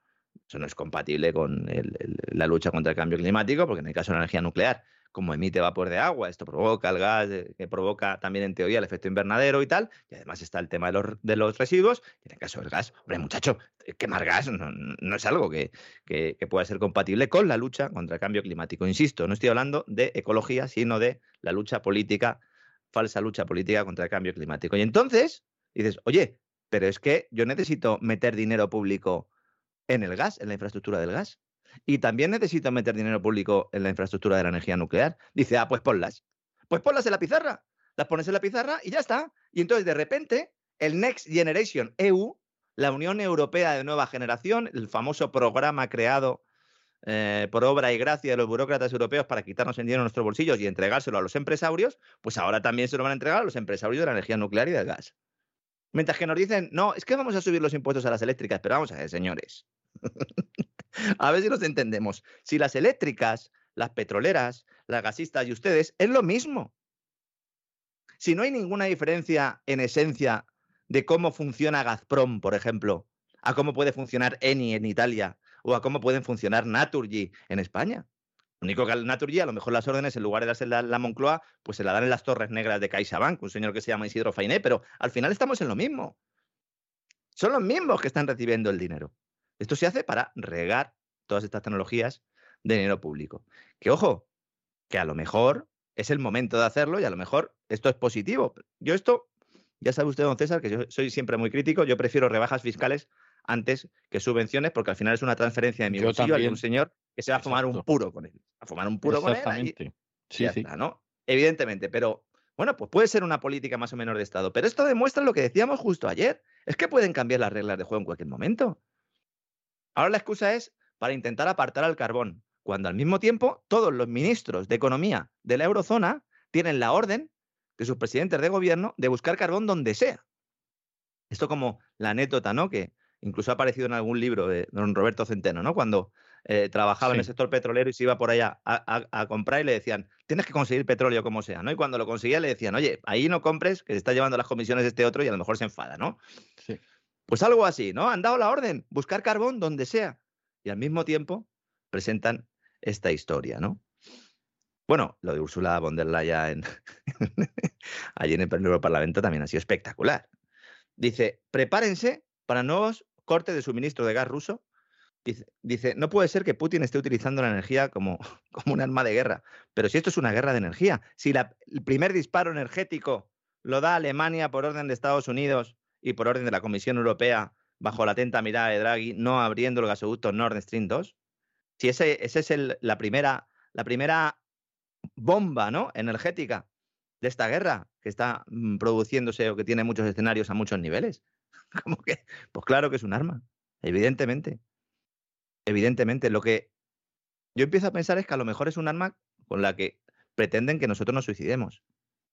Porque ya no es que esté disparándole el otro, es que nosotros también estamos jugando la ruleta rusa, nunca mejor dicho, ¿no? Dice, Bruselas prepara un plan de emergencia, esto es lo que vengo aquí anunciando desde hace mucho tiempo y por eso quería también mencionarlo, que va a presentar en mediados de julio. Este plan es el que va a incluir el racionamiento de los países, de los Estados miembros, poniendo en marcha una coordinación común. Es decir, al que le falte energía, se la van a dar los demás. Y aquí le va a faltar energía a los países, fundamentalmente del centro de Europa, para producir electricidad y para calentar los hogares en invierno. Este globalismo europeo, ¿no? Del que yo vengo hablando desde hace tiempo. Dice ella, tenemos que asegurar que en el caso de una disrupción total, el gas fluya hacia donde es más necesario. Esto, me ha recordado mucho, ¿no? A lo de a cada uno según sus posibilidades, ¿no? Cada uno según sus necesidades, ¿no? Exactamente, sí, cada, de cada uno según su capacidad y a cada uno según su necesidad. Eso sí, Usted trabaja, se deja, porque usted es bueno trabajando y además lo hace bien, pues nada, usted va a trabajar 20 horas y yo, como soy malo trabajando y además me gusta la birra, pues usted me compra la birra y ya está. Fundamentalmente es eso. Los dos se llevan un kilo de patatas, exactamente igual, sí. Eso es, eso. Y además yo tengo más tiempo para preparármelas y tengo una cerveza para tomármela y usted no, usted está todo el día trabajando. Básicamente es esto, ¿no? Dice, tenemos que tener solidaridad europea otro, otro tótem, que la solidaridad, para ser solidaridad, tiene que ser voluntaria. que si no, no es solidaridad. Es decir, si yo cojo a uno de mis hijos y le digo, mira, o le dejas el juguete a tu hermano o te, o te arranco la cabeza a un tortazo, ahí no hay solidaridad. sí. Ahora, si el niño o la niña dice, le voy a dejar esto a mi hermano, aunque le fastidie un poco, pues hay solidaridad. De eso es de lo que se trata la película al final, ¿no? Dice, hay que proteger al mercado único. ¿Qué mercado único? Primero, que no hay ningún mercado. Son ustedes ahí metiendo las zarpas todo el día. ¿Y único?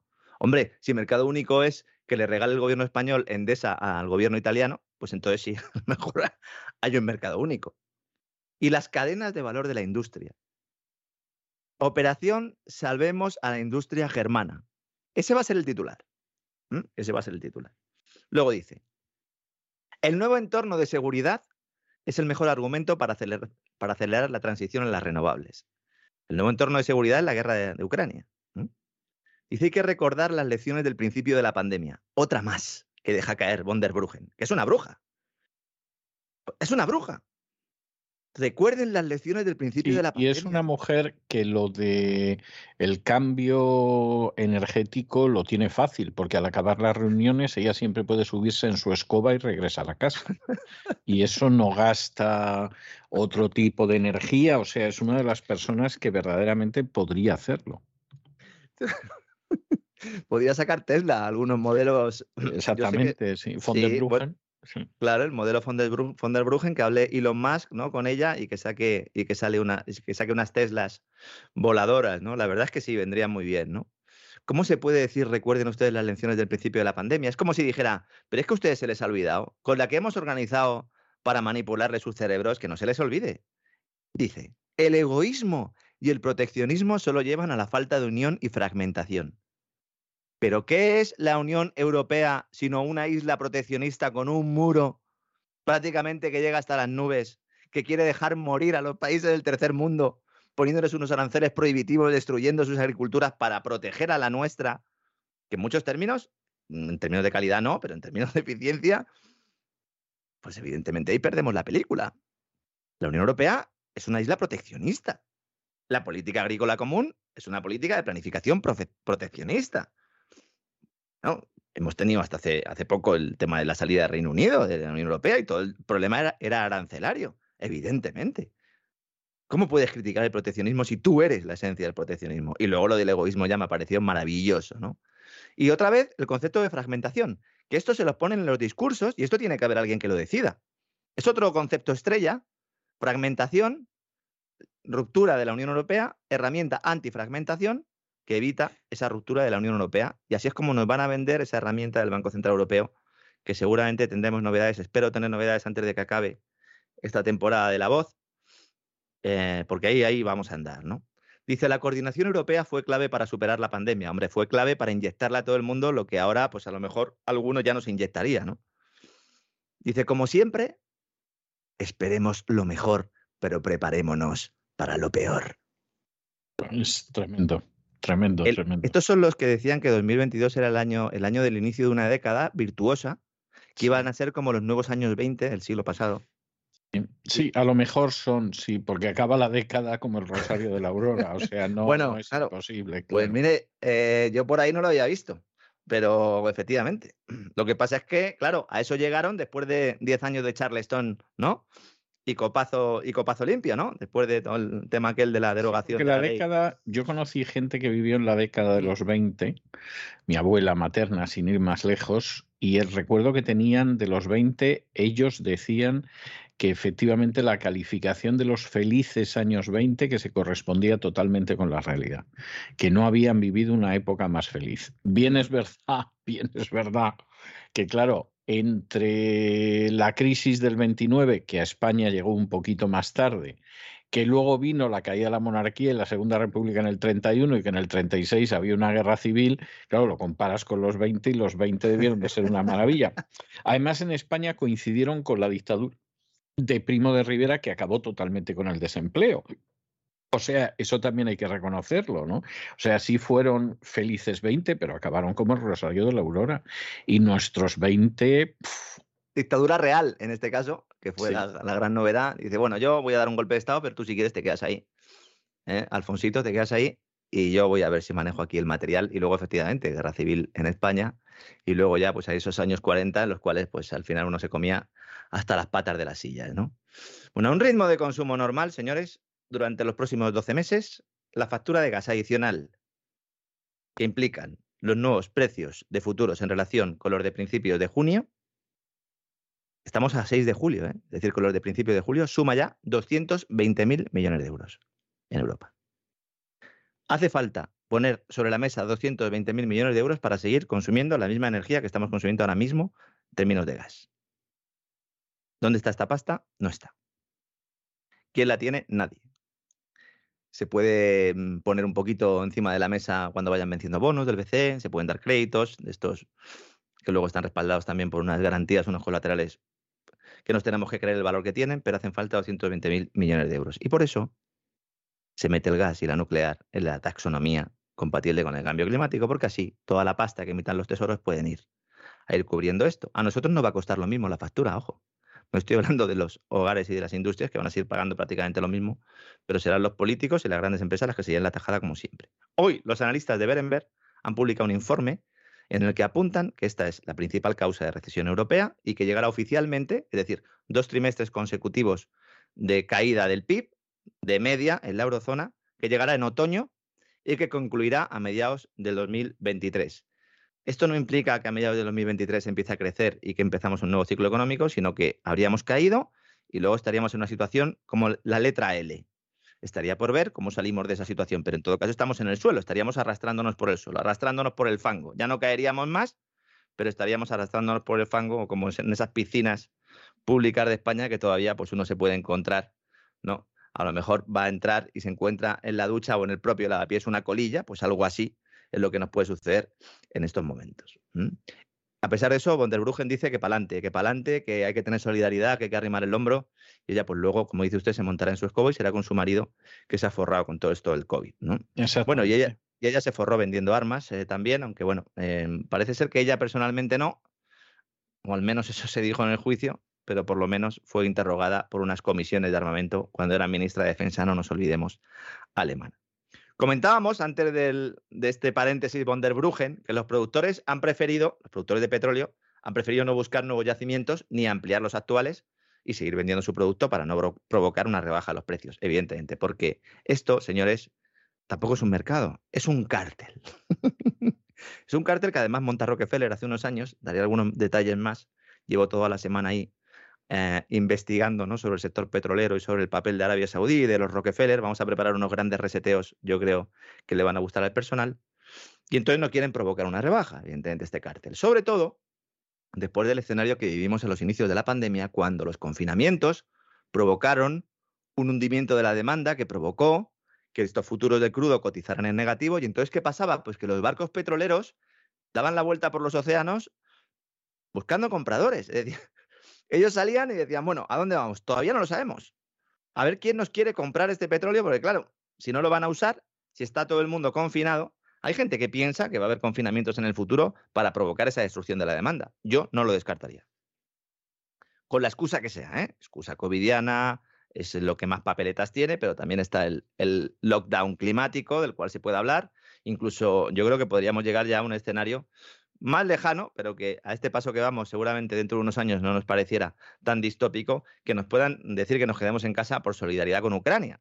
Yo ya cualquier cosa me creo, ¿no?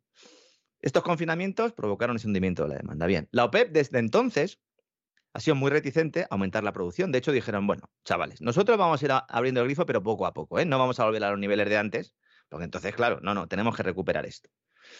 Y lo están abriendo muy poquito. Pero no solo porque no quieran, sino porque no pueden.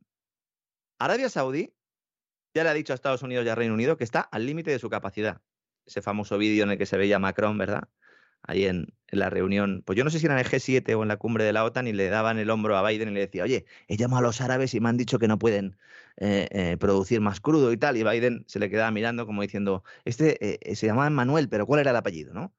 Pues ese famoso vídeo, que está más preparado, yo creo, es evidente que está preparado, Yo no sé si alguien ha pensado que eso es una pillada o algún trabajo periodístico. No, eso está, eh, eso está guionizado y se ve a Macron actuando. Le gusta mucho todo esto, ¿no? No pueden abrir más el grifo. Al menos eso dicen, ¿no? La verdad es que pueden estar muy al límite de su capacidad. Pero en el futuro podrán bombear más. ¿Cuándo? Pues cuando metan pasta, metan inversión. Y el otro socio que dirige la coalición petrolera, ¿quién es? Pues es que Rusia. Y aquí complicado, ¿no? País productor, que Occidente dice, no, no te vamos a comprar. No te vamos a comprar, pero ahora sí. Alemania, desde que Rusia entró en la guerra de Ucrania, ha aumentado sus compras de crudo ruso. Están en máximos históricos en estos momentos. Mm. No las ha reducido. Dice, bueno, las vamos a reducir, pero todavía no. Mm. Otro elemento importante es que el petróleo yo creo que sirve para explicar prácticamente un 90% de lo que está pasando en estos momentos. El petróleo que Rusia no vende a Europa, ¿a quién se lo da? Pues a China y a la India, ¿no? Con importantes descuentos, lo hemos contado también aquí. Y cuidado, porque a lo mejor lo que está sucediendo es que hay un precio oficial del crudo en los mercados internacionales occidentales y otro en los orientales. Estamos utilizando todo el rato la referencia del Brent o del West Texas, cuando a lo mejor tendríamos que utilizar la referencia de precio que están comprando eh, China y la India. Porque hay un mercado al que no le estamos haciendo ni caso. Y ahí los precios se han desplomado un 30%. ¿Y por qué se han desplomado un 30%? Porque Rusia lo que tiene no es un problema de oferta, sino de demanda, porque si Europa ya no le compra, le tendrá que vender lo que tiene a otro. Y esto lo van a ir descontando los inversores. Y esto también influye en la cotización, ¿no? De hecho, influye en ambos precios, en el crudo oriental, si queremos llamarlo así, y en el crudo occidental, ¿no? Y en medio de todo esto, sale Rusia y dice, señores, acabo de encontrar un enorme yacimiento de petróleo en el Ártico, ese Ártico en el que muchos decían que no había petróleo y que no se podía extraer con precios por debajo de los 100 dólares el barril, bueno, pues ahora sí se puede extraer. Bueno, Putin es que no hay un día que no les dé un disgusto. ¿eh? O sea, es, es malo, ¿eh? es perverso, es, es malón. ¿eh? O sea, es que no pierde ocasión cada día de, de darles un sofocón. ¿eh? Estaban diciendo, culpando un poco también, ¿no? Había informaciones que culpaban al servicio de inteligencia ruso de haber estado detrás de la creación de la Agenda Verde en Europa para así de alguna manera hacer eh, a, Europa dependiente del gas ruso, porque efectivamente... Ah, ahora la culpa de eso también la van a tener también, los rusos. Sí, sí, ha habido mucha literatura al respecto, diciendo que bueno, que había, agentes infiltrados, que el hecho de que Schroeder estuviera en el Consejo de Administración de Gazprom explicaba un poco esto, ¿no? Esa operación. Dice, muy bien. Y entonces, mm, si eso es así, ¿por qué están todos buscando petróleo en el Ártico?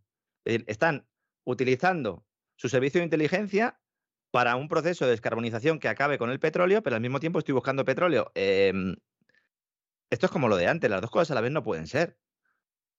¿Que ha habido movimientos en los cuales intentan sacar tajada a todos? Evidentemente, pero cuidado con las explicaciones simplistas.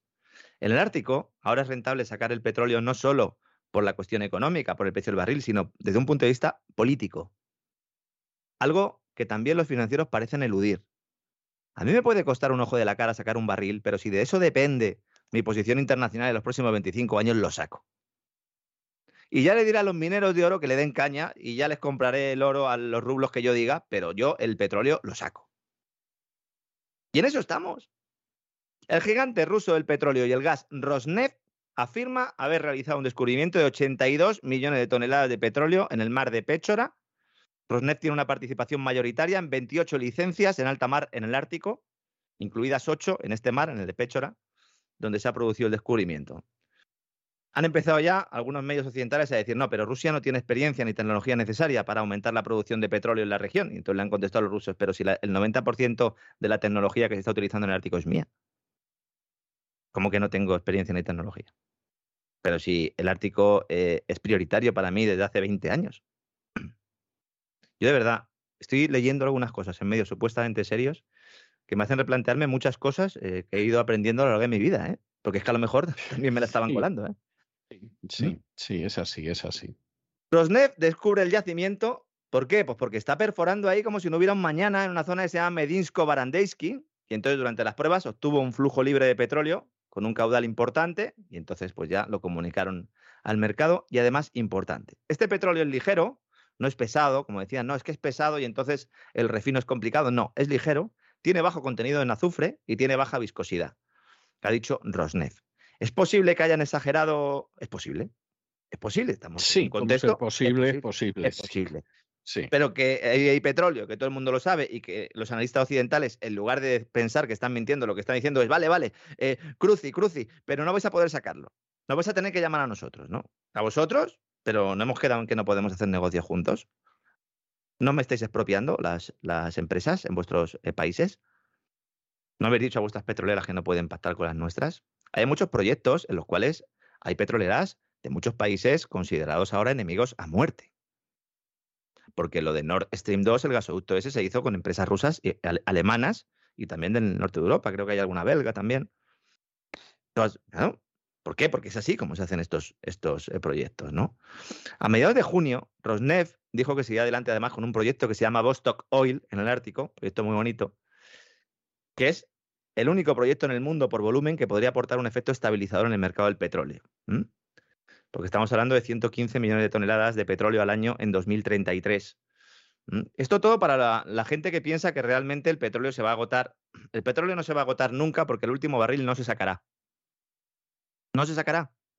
Porque no será rentable, porque habrá otras fuentes de energía. Pero de momento, no solo no hemos dejado de sacarlo, sino que vamos a sacar más. Se dice que el volumen de petróleo este, del que ha hablado, 115 millones de toneladas, alguno dirá, bueno, pero este es mucho o es poco. Equivale al 20% de la producción anual de Rusia. O sea que está bastante bien. Esto se produce también después de que Putin el 1 de julio, hace cinco días, dijera que Rusia tomaba el control también del proyecto de petróleo y gas Sakhalin 2, donde está Shell, con inversores japoneses. El Ártico es muy importante en términos energéticos y también en términos de navegación. No va a hacer falta pasar por el estrecho de Hormuz para dar la vuelta al mundo. Eh, puede perder mucho empuje Oriente Medio y eso lo sabe y por eso Arabia Saudí se está moviendo como se está moviendo. Y hablando de energía y empresas rusas, también es noticia Gazprom, el proveedor de gas que tantos quebraderos está dando Europa de cabeza, con su banco que permite realizar las transacciones en rublos y que ha rebajado el suministro en las últimas semanas. Por eso se ha producido todo este movimiento también telúrico ¿no? en el seno de la Unión. Resulta que la Cámara Legislativa rusa, porque en Rusia hay un parlamento y tal, o sea, Rusia no es Putin allí pegando voces en un balcón. Eh, es cierto que tiene un, parlamento donde el principal partido de la oposición es el Partido Comunista, dicho sea de paso. Efectivamente, ¿no? Y claro, es que esto la gente no lo sabe, ¿no? Que bueno, que sí, que mm, puede ser más un gobierno más o menos autoritario, indudablemente. Si es que eso no lo discutimos, pero que vamos a intentar dejar de hacer caricaturas de personajes, porque entonces algunos nos tenemos que pasar medio programa intentando desvelar esas realidades, ¿no? Bueno, la Cámara Legislativa rusa aprueba una serie de medidas fiscales, entre las que destaca un impuesto, la ha metido a Gazprom, de 20.000 millones de dólares. ¿Eh? En realidad son varias medidas fiscales y le obliga a elevar su pago de impuestos en 20.000 millones de dólares, que van al cambio, es decir, por valor de 20.000 millones de dólares, que pasarán de las arcas de la empresa a las del Tesoro ruso. ¿Por qué? Pues porque es que están vendiendo como si no hubiera un mañana. Esto está diciendo, bueno, vamos a ver. En Gazprom, esto es estupendo, pero dale salida a eso, métemelo directamente en el Tesoro. En realidad es un cambio de cromos porque Gazprom es una empresa que está dirigida por el Kremlin, especialmente ahora que se le ha cortado los lazos con los inversores internacionales. Pero se están forrando tanto que he dicho, bueno, pues venga, esto vamos a meterlo en el presupuesto, porque ahora mismo Rusia está haciendo una reestructuración presupuestaria. Otra noticia que se oculta. Y el que la saca es para decir, ¿ven cómo tiene problemas Rusia? Rusia está haciendo lo que teníamos que estar haciendo todos, que es revisar el presupuesto actual y preparar ya el del año que viene un presupuesto de desastre absoluto. Exacto. Y si no lo hacen, es por irresponsabilidad absoluta. Es que tenemos, en, España no vamos a ir de vacaciones. Y la señora Montero, la ministra de Hacienda, no va a, va a haber presentado ahí un papelajo.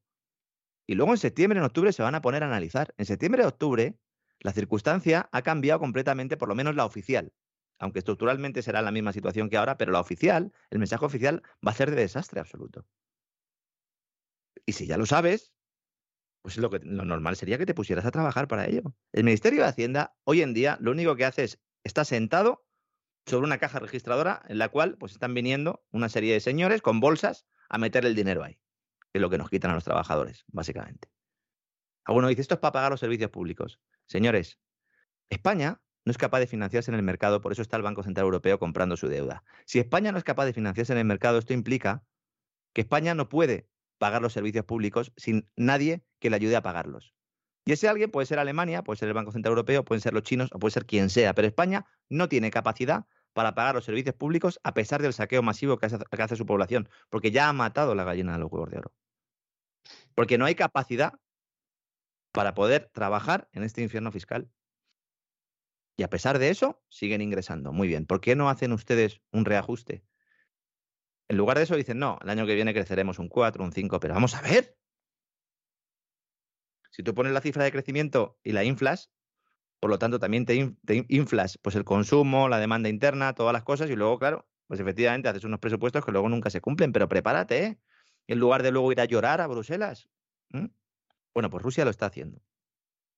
Gazprom y Rusia están viendo una ganancia inesperada de ingresos por la venta de gas, evidentemente. Y digo inesperada y es inesperada.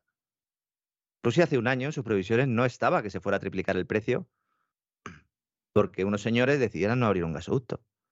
Y luego esos mismos señores decidieran imponer una serie de sanciones cuando se produce la intervención militar en Ucrania. Se han disparado los precios de la energía, evidentemente.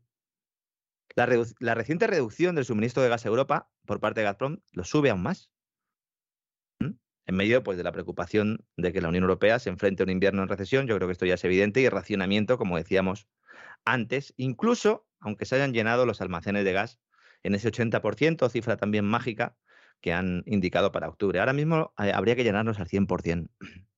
Todo el mundo tendría que estar llenando los almacenes. Rusia en estos momentos está ganando más de 100 millones de dólares al día por el gas que le vende Europa. Más de 100 millones de dólares diarios. No está mal, ¿eh? Hombre, para estar en suspensión de pago no está mal. No está mal ¿eh? para estar en suspensión de pago. Vamos, nos cambiábamos ahora nosotros. ¿eh? Y, sin subir la cifra, ¿eh? No, no te digo que la superes. Con que nos lo igualaran estábamos de acuerdo, vamos. Eh, Rusia tiene una deuda pública respecto al PIB en estos momentos del 20%. Yo creo que es incluso menos. Yo creo que es incluso, no llega al 20% a cierre del año pasado fue del 17,7 y esta mañana estaba mirando cifras, yo creo que están en torno al 18-19, era por redondear un poco, incluso por pasarme de, la raya. Y en el déficit público van a llorar, eh, señores.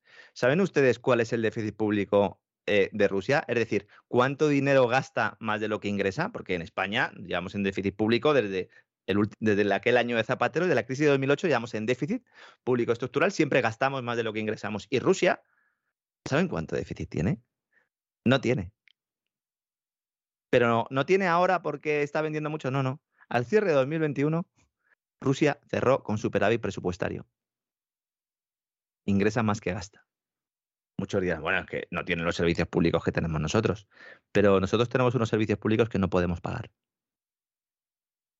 Y si tenemos unos servicios públicos que no podemos pagar, pues una de dos, o le entregamos las llaves del reino a otro para que pague por nosotros, esto, mm, bueno, se puede, prostitución se llama esto, ¿no?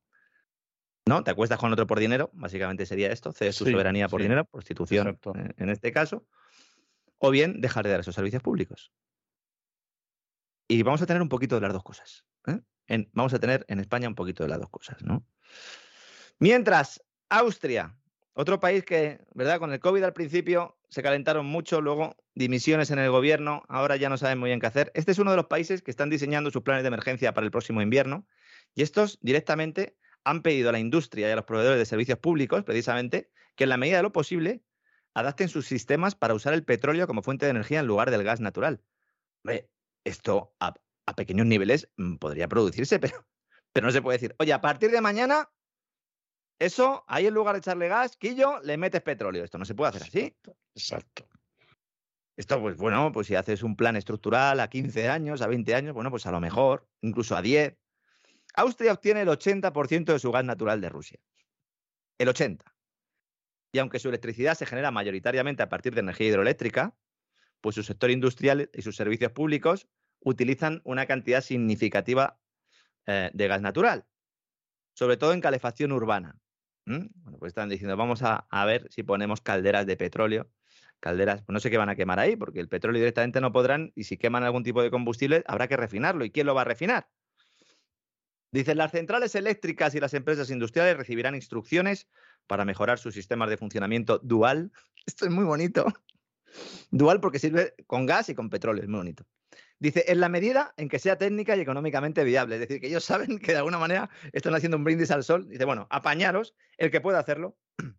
Dice, esto significa que las plantas pueden funcionar tanto con gas natural como con otras fuentes de energía, que en la mayor mm, parte de los casos será el petróleo. Es verdad que hay algunas centrales adaptadas, es verdad que es un plan eh, ambicioso, pero esto con lo de descarbonizar la economía como que va mal también, ¿no? Lo de quemar petróleo, esto, ¿esto es compatible con el cambio climático.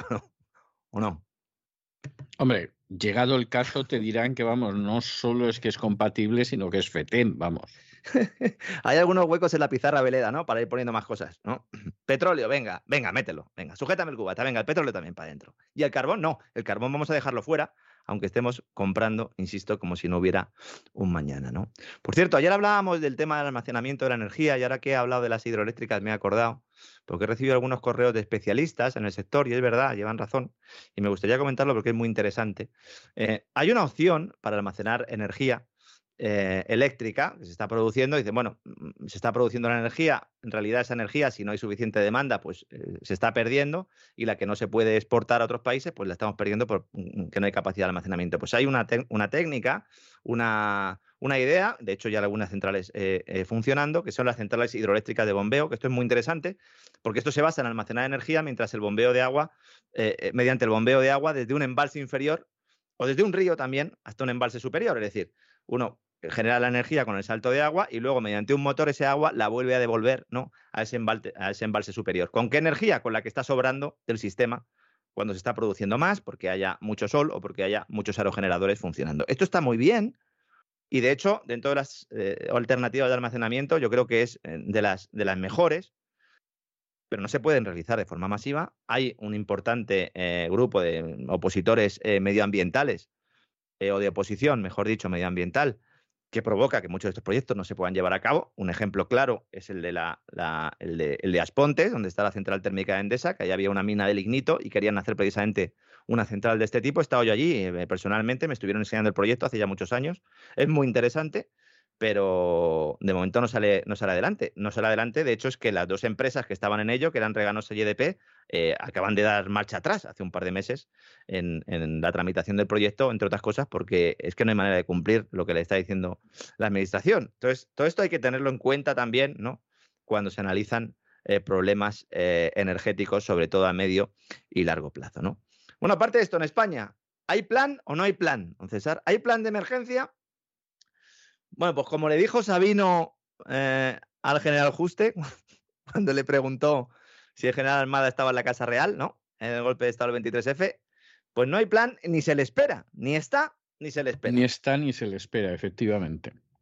Mm, es inaudito cómo España no está haciendo nada. Es que no estamos haciendo nada, de verdad. La única medida de política energética fue lo de ir a reclamar la excepcionalidad ibérica a Europa y al final le estamos dando la energía a Francia subvencionada y también le estamos pagando las centrales a los portugueses. No estamos haciendo nada. Argelia hace cuatro días le ha dejado claro al gobierno que va a enviar menos gas y más caro. Algo que ya todos nuestros oyentes también sabían, pero ya es oficial. El gobierno está muy tranquilo porque dicen, no, no pasa nada, nosotros tenemos al socio americano. ¿No lo hemos creído de verdad lo, de, lo del socio americano? Diciendo es que nosotros tenemos a Estados Unidos, que ahora, fíjate, Pedro Sánchez es un gran aliado de Joe Biden. Habría que preguntarle ahora a Biden cómo se llama el, primer ministro español. Habría que preguntarle, a ver qué decía.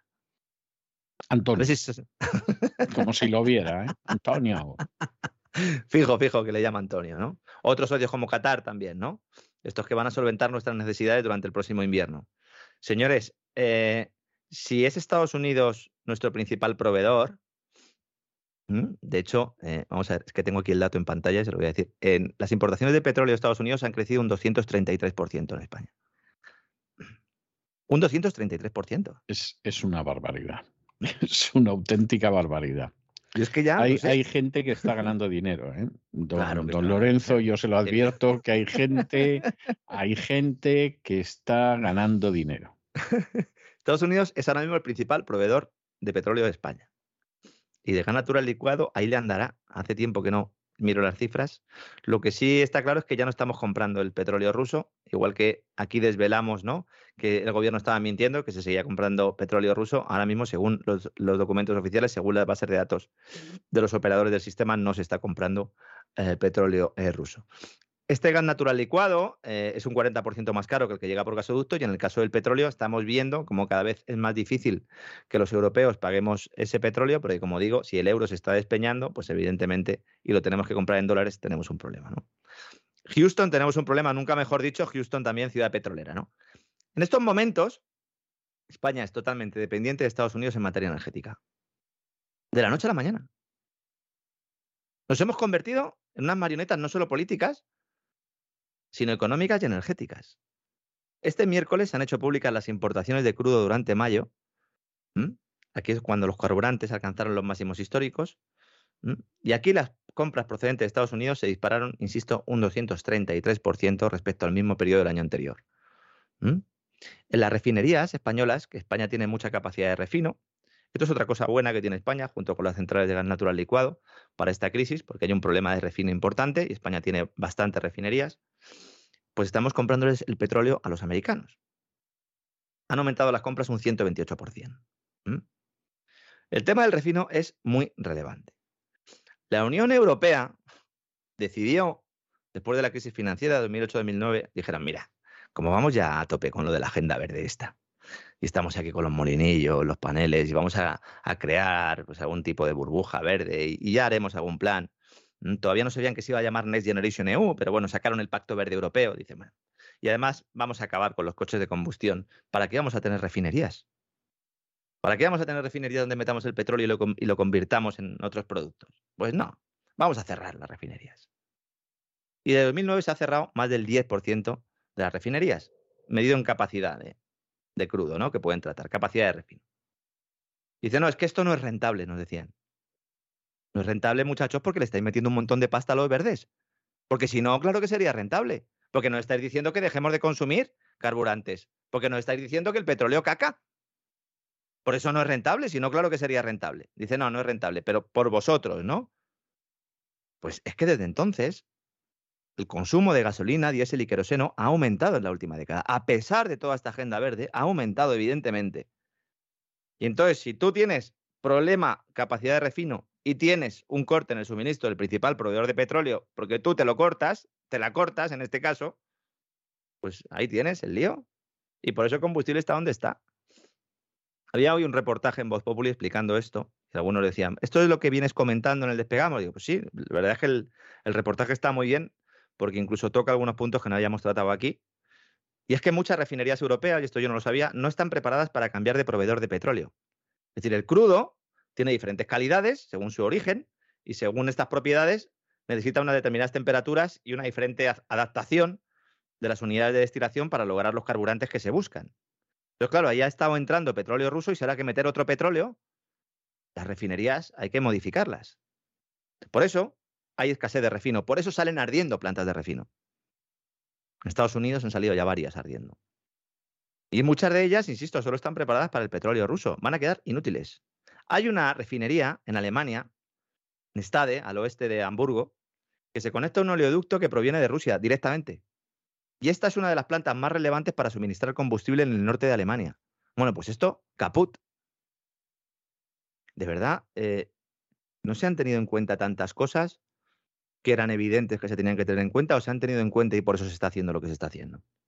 La pregunta eh, que subyace, ¿verdad? Y que sobrevuela cada vuelo que hacemos. Esto es como si estuviéramos todo el rato, ¿no? Un UFO, ¿verdad? Un ovni, un objeto no identificado, que es esa pregunta que va siempre surgiendo, decir, bueno, pero ¿esto lo están haciendo voluntariamente o no? ¿Estos tipos nos están fastidiando voluntariamente o no? ¿O son errores que están cometiendo? ¿Mm? Bueno, pues yo creo que teniendo en cuenta todo lo que hemos contado aquí y lo que seguiremos contando, yo creo que poco a poco va quedando cada vez más claro que los que están tomando las decisiones no están sirviendo a los intereses de los ciudadanos que dicen representar, por lo menos eso lo podemos asegurar claramente, ¿no? Y vamos ya, ya vamos a ir acabando y vamos a hablar de ese monopoly, de esas casitas de las que hablábamos al principio del programa, con el tema de la famosa burbuja inmobiliaria o de la famosa no burbuja inmobiliaria, porque hay mucha gente que sigue diciendo que no hay burbuja inmobiliaria. Vamos a ver, es verdad que todo depende de lo que consideremos burbuja. Dice, bueno, ¿hay un sobrecalentamiento del mercado de vivienda? Eh, ¿Los precios están subiendo? Evidentemente. ¿No son los niveles de construcción que había en la anterior crisis? También es verdad. Pero el hecho de que no haya esos niveles de construcción no implica que no sea una burbuja. Hay gente que considera que burbuja es construir muchos pisos. No. Burbuja es que un sector se sobrecaliente porque las condiciones de mercado no son de mercado y por lo tanto hay alguien tomando decisiones políticas que afecta a esa situación de mercado deja de ser de mercado y por lo tanto se cometen excesos, bien por la vía de la oferta, bien por la vía de la demanda, que provocan luego una gran caída. Y según esta definición, evidentemente, claro que hay burbuja inmobiliaria. La subida de tipos y la inflación, ya hay especialistas que están diciendo que pueden frenar las compraventas de viviendas cerca de un 20%. Y es normal, porque esta es la pérdida de poder adquisitivo real que estamos afrontando los hogares. El IPC es una cosa, la inflación es otra. Un 20, un 30% es lo que ha aumentado el coste de la vida. Realmente. Si midiéramos, insisto, la inflación eh, del mismo modo que, que, se medía en Estados Unidos en los años 80 cuando Paul Volcker mete esa subida espectacular de tipo de interés, estaríamos ahora en una inflación del 20%. Lo que pasa es que eso también es otro artificio, es otra taxonomía, ¿verdad? Como la de las energías compatibles con la lucha contra el cambio climático. Están esperando la gente de los despachos y de las agencias inmobiliarias un descenso efectivo de la demanda de vivienda entre un 15 y un 20%. Esto es muy serio y se le está ocultando a la población. Las hipotecas van a ser muy caras. Van a encarecer. Va a haber gente que no pueda pagar la hipoteca y va a poner su casa en venta, con lo cual también se va a producir ¿no? un fenómeno en este sentido de exceso de vivienda en determinadas zonas. En otras no. Habrá gente en determinados barrios que seguirá viendo cómo sus pisos suben de precio, evidentemente. ¿Mm? Pero cuidado, porque si los costes suben, tanto los de financiación como los de, mm, los de obra, de los propios materiales, la rentabilidad más o menos se mantiene. Y la gente, ante el miedo al desplome bursátil, se va a la vivienda, vamos a seguir viendo esa pequeña subida o esa gran subida.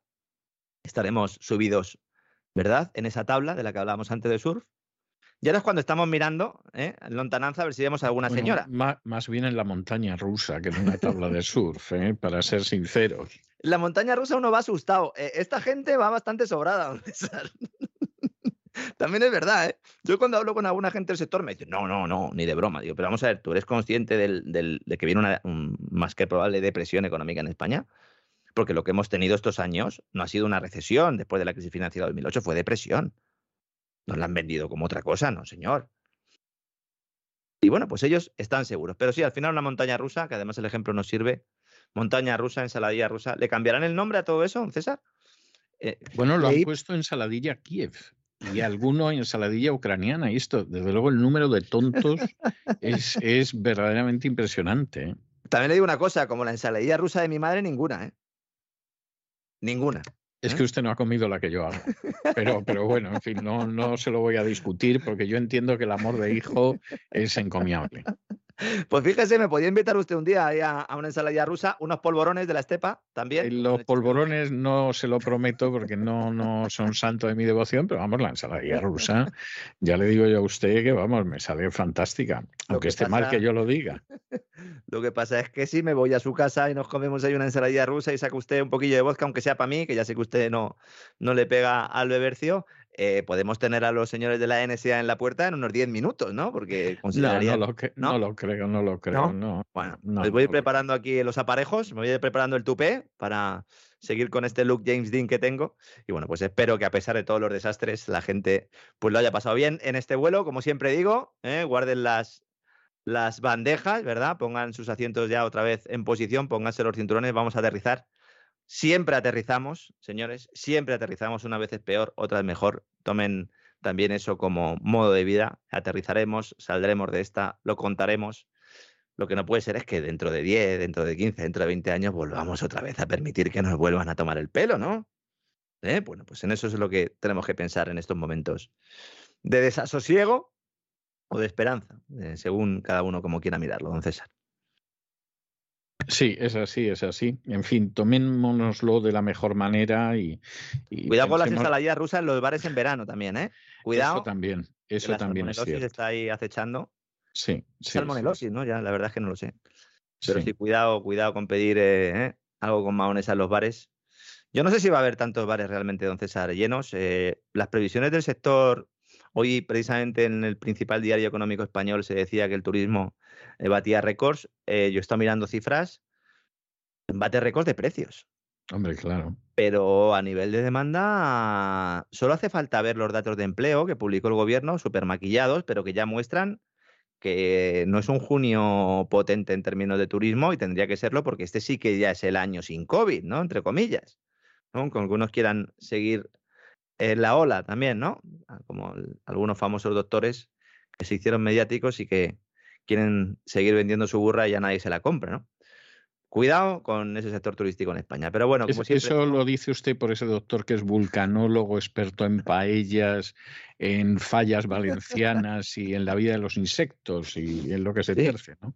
Sí, sí, ese es un hombre que además al principio pues tenía cierta credibilidad, porque salía el hombre allí serio hablando y tal en el programa de Horizonte, pero luego ya pues eh, ha intentado un poco vivir de los medios de comunicación y, pues parece ser que le está costando un poco el remontar el vuelo, aunque salga siempre con la bata y el, y el aparatito, ¿no? Sí, porque si hubiera, si hubiera salido de contertulio desde el principio, hmm. hubiera colado. Porque ya se sabe que los contertulios hablan de todo y generalmente no saben de nada. O sea, van a defender ahí una postura y entonces eh, seguramente hubiera colado. Pero como iba de especialista, Claro. Ahí es donde se ha pillado los dedos. claro, lo que la gente, hombre, la gente puede pensar que hay un par de cosas que sabes, eres médico, pues hombre, se supone que a lo mejor puedes hablar de vacunas y yo qué sé, de una epidemia y... Aunque hay médicos que no se han leído un artículo de Nature en su vida. En su vida. en su vida. Su vida, ¿eh? en su vida. Ejerciendo tranquilamente como médico de familia y cometiendo todo tipo de barbaridades a diario. Sí. Sí, no, yo estoy convencido de que, de que hay médicos que son enormemente peligrosos. ¿eh? sí, sí. O sea, las cosas como son. No puedo decir otra cosa, me da mucha pena, pero, pero hay médicos que son muy peligrosos y el nivel de la sanidad española es muy, muy bajo. ¿eh? Por más que lleven décadas diciendo que todo el dinero que roban al contribuyente se justifica porque los españoles tienen una de las mejores, eh, uno de los mejores sistemas de salud del mundo, etcétera, es, es tercermundista total. ¿eh? Tercermundista se, gasta, se gasta mal, fundamentalmente. Es decir, hay gasto, mal. se gasta mal. Podemos discutir si es mucho o poco en función de otros países, pero bueno, en general se gasta mal. Y luego, pues eh, eh, hay, una destrucción absoluta de la atención primaria, que es en todo sistema sanitario lo que te permite pues, eh, que no tengas problemas en, urgencias, que no tengas problemas en hospitales, también la actividad de prevención. ¿Por qué? Porque existe una red importante de médicos de familia y también de gestores de centros de salud, que, bueno, pues no sé si tienen la orden directamente de destruir esa atención, pero desde luego se la han cargado es verdad que los que quieren trabajar lo pasan muy mal, porque los médicos de atención primaria que hacen su trabajo realmente bien tienen un montón de pacientes, muchísimos más de los que puedan tener, y tienen que pagar justos por pecadores, como suele suceder, pero si algo ha demostrado el tema de la pandemia es que estos centros de salud, esta atención sanitaria primaria está destruida. Ahora mismo en, España, en verano, hay ciudades donde prácticamente no hay atención ¿eh? Eh, sanitaria, es verdad, incluso turísticas, dicen, bueno, tenemos urgencias estupendas, ya oiga, pero es que no todo el mundo tiene que ir a urgencias, porque si va todo el mundo a urgencias, entonces colapsas, luego a todos les haces una prueba diagnóstica, entonces dices que tienen el bicho y a partir de ahí pues ya empiezas otra vez a inflar olas, que es básicamente lo que está pasando en estos momentos. Sí, sí, sí, es así. Es así. En fin, eh, y además es un problema muy serio. Dedicamos, dedicamos hace no muchos días un editorial al tema de cómo los médicos reciben dinero de la Big Pharma, ¿no? Eh, hombre, yo recuerdo desde que yo era niño que existía ese médico al que le llamaban tarugo, porque el tarugo cobraba de las empresas farmacéuticas. Entonces, en aquella época que las recetas iban en un talonario de la seguridad social, pues el médico presentaba al representante de la empresa farmacéutica, eh, le enseñaba el resguardo del talonario y lo que había recetado, el Perimplin 20, y entonces pues le daban un premio y tal. O sea, esto ha existido siempre. Pero lo que ha pasado en los últimos años es verdaderamente bochornoso. O sea, hay una, hay una cosa. bochornoso. Hay una cosa que sucede mucho en medios de comunicación y como ya llevamos mucho tiempo este vuelo, pues mire, esto es un premio para todos los que han aguantado hasta el final, ¿no? No tenía ninguna intención de contarlo, pero ahora que usted lo dice, en España, los medios de comunicación, hay muchos medios de comunicación que se dedican eh, a buscar eh, todo este tipo de irregularidades y entonces entran y a analizar la relación de, las empresas farmacéuticas y de las distribuidoras de, de farmacia no de la farmacia de la esquina, sino de las compañías que se dedican a distribuir los medicamentos y la relación que tienen con los doctores. Y una vez que encuentran parte de, esa información comprometedora, en lugar de publicarla, lo que hacen es pedir dinero para que no salga. Y eso lo hacen la gran mayoría de los medios de comunicación en España. Y por eso no vemos informaciones de este tipo en los medios de comunicación en España.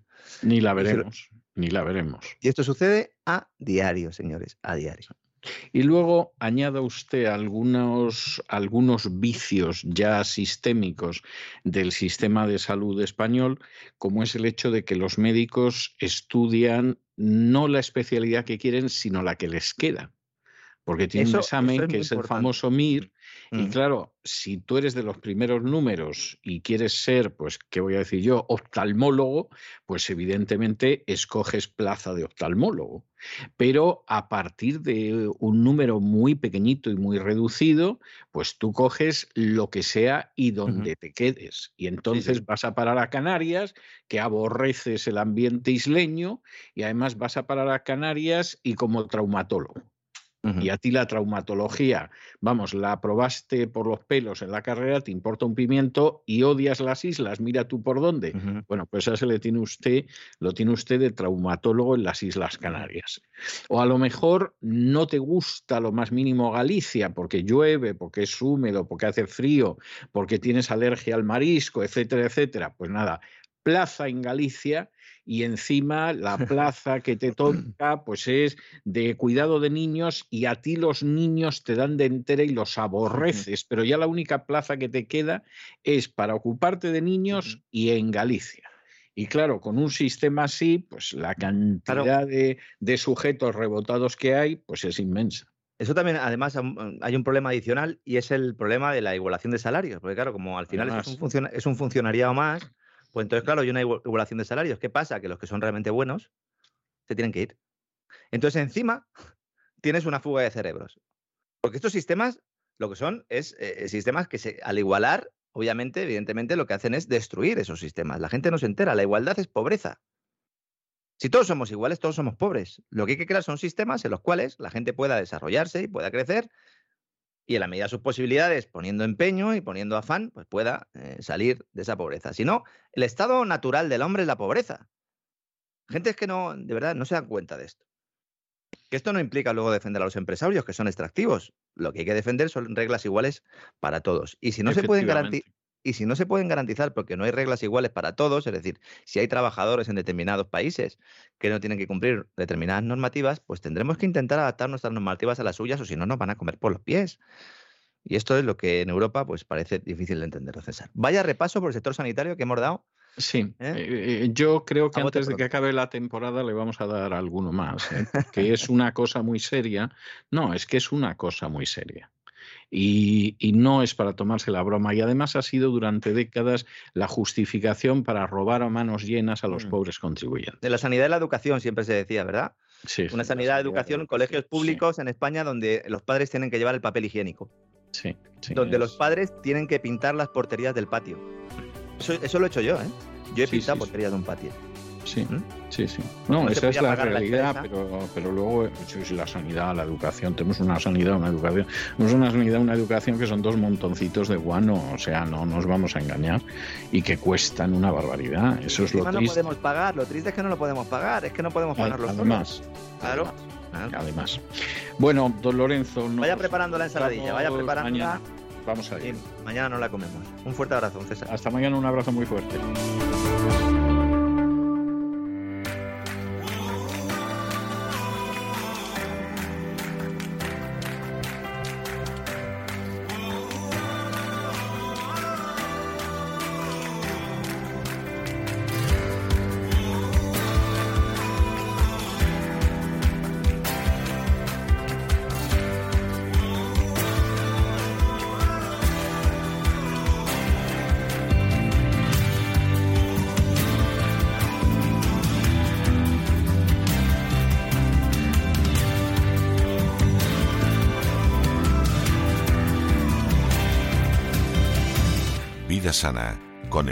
Kalinnikova.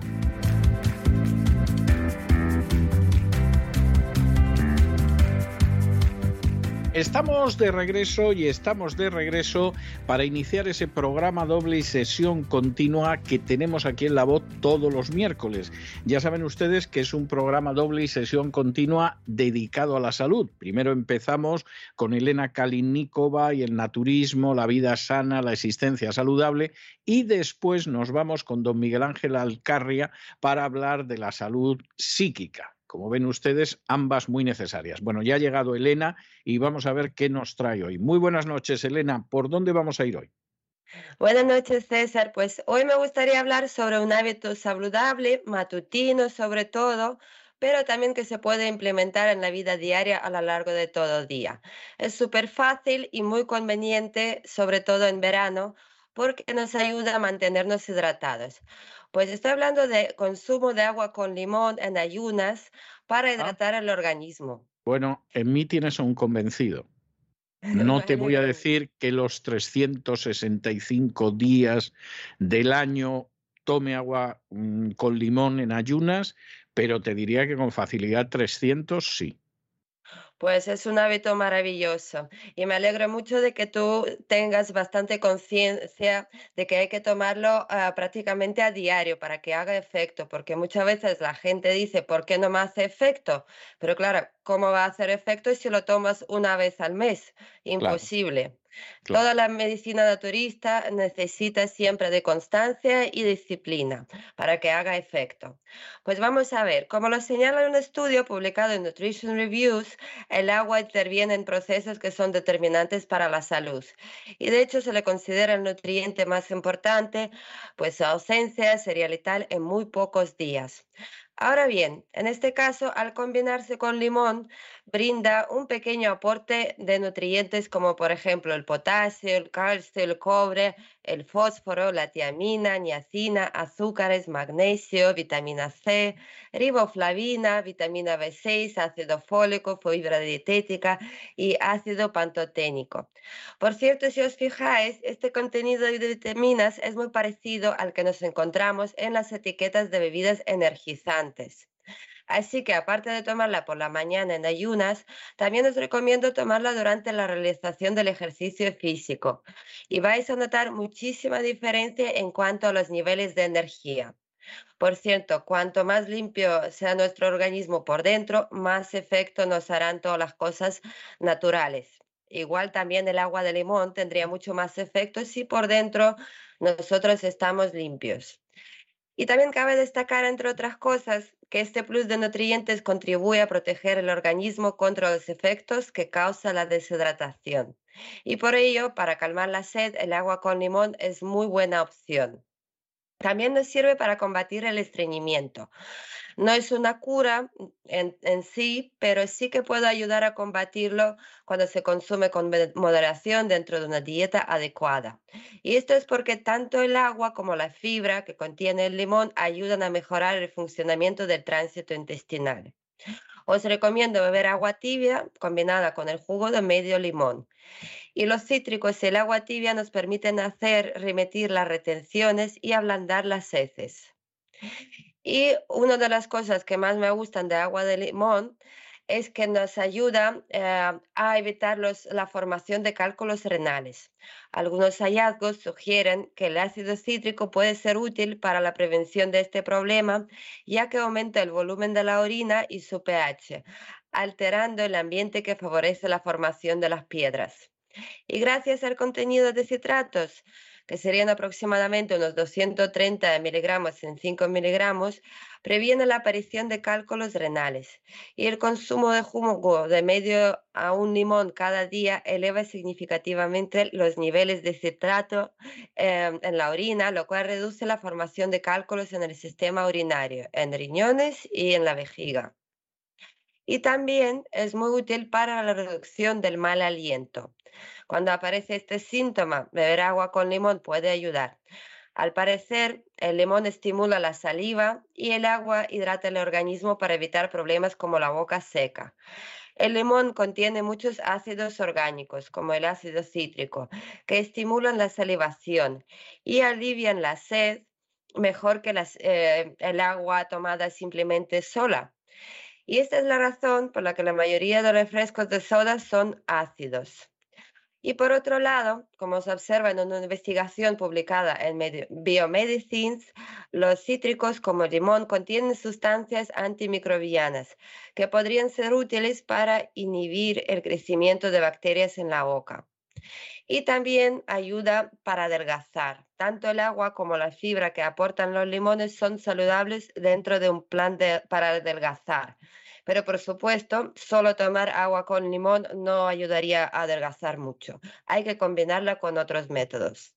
Y lo que me gusta sobre todo de agua con limón es que ayuda a cuidar la piel. El contenido de vitamina C y antioxidantes que brinda el agua con limón puede ayudar a prevenir el envejecimiento prematuro. Por una parte, el agua ayuda a mantener la piel hidratada y firme.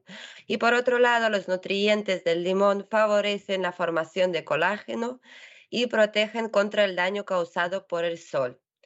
Y aunque las evidencias aún son limitadas, un estudio publicado en Food Chemistry determinó que las bebidas a base de cítricos podría contribuir a prevenir la, la aparición prematura de arrugas. Y especialmente si se toma por la mañana, porque claro, nuestro organismo estaba durmiendo, descansando toda la noche y lo primero que entra en la boca por la mañana es lo que impacta más que nada nuestro organismo. Y para terminar, el agua con limón, por supuesto, ayuda a fortalecer el sistema inmunitario. Como destaca una investigación publicada en Annals of Nutrition and Metabolism, la suplementación con vitamina C mejora los componentes del sistema inmunitario humano y reducir el riesgo de infecciones.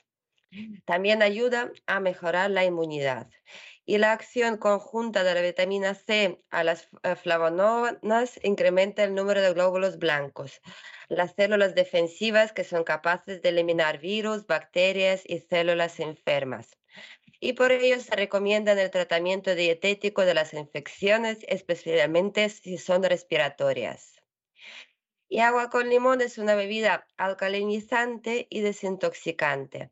El sabor es ácido, pero aumenta la excreción de ácidos por la orina, por lo que su efecto en la sangre y el organismo es alcalinizante y por ello todo lo que es alcalinizante también suele ser desintoxicante.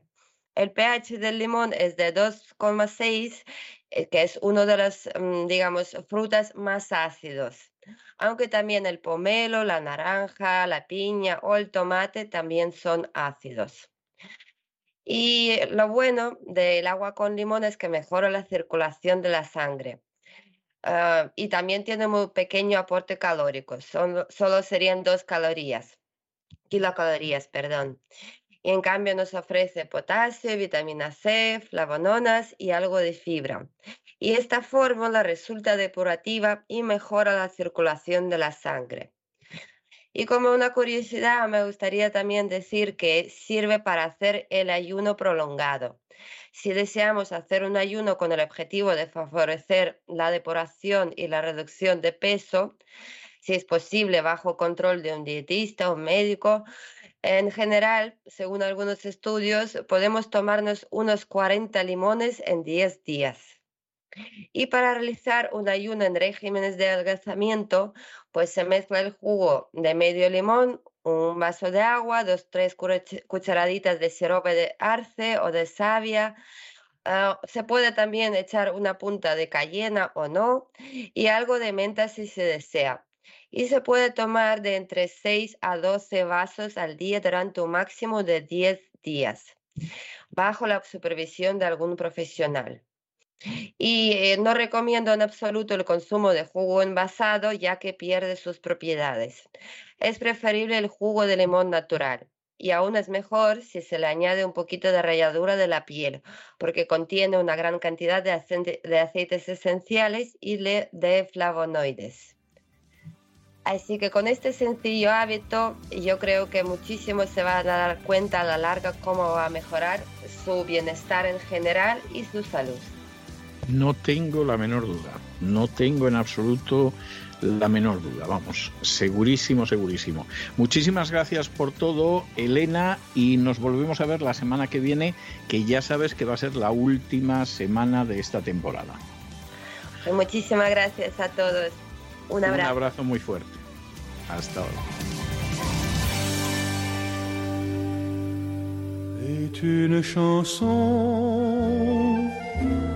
Qui nous ressemble Toi tu m'aimais et je t'aimais. Nous vivions tout. La psicoteca con Miguel Ángel Alcarria. Toi qui m'aimais, moi qui t'aimais, mais la vie sépare.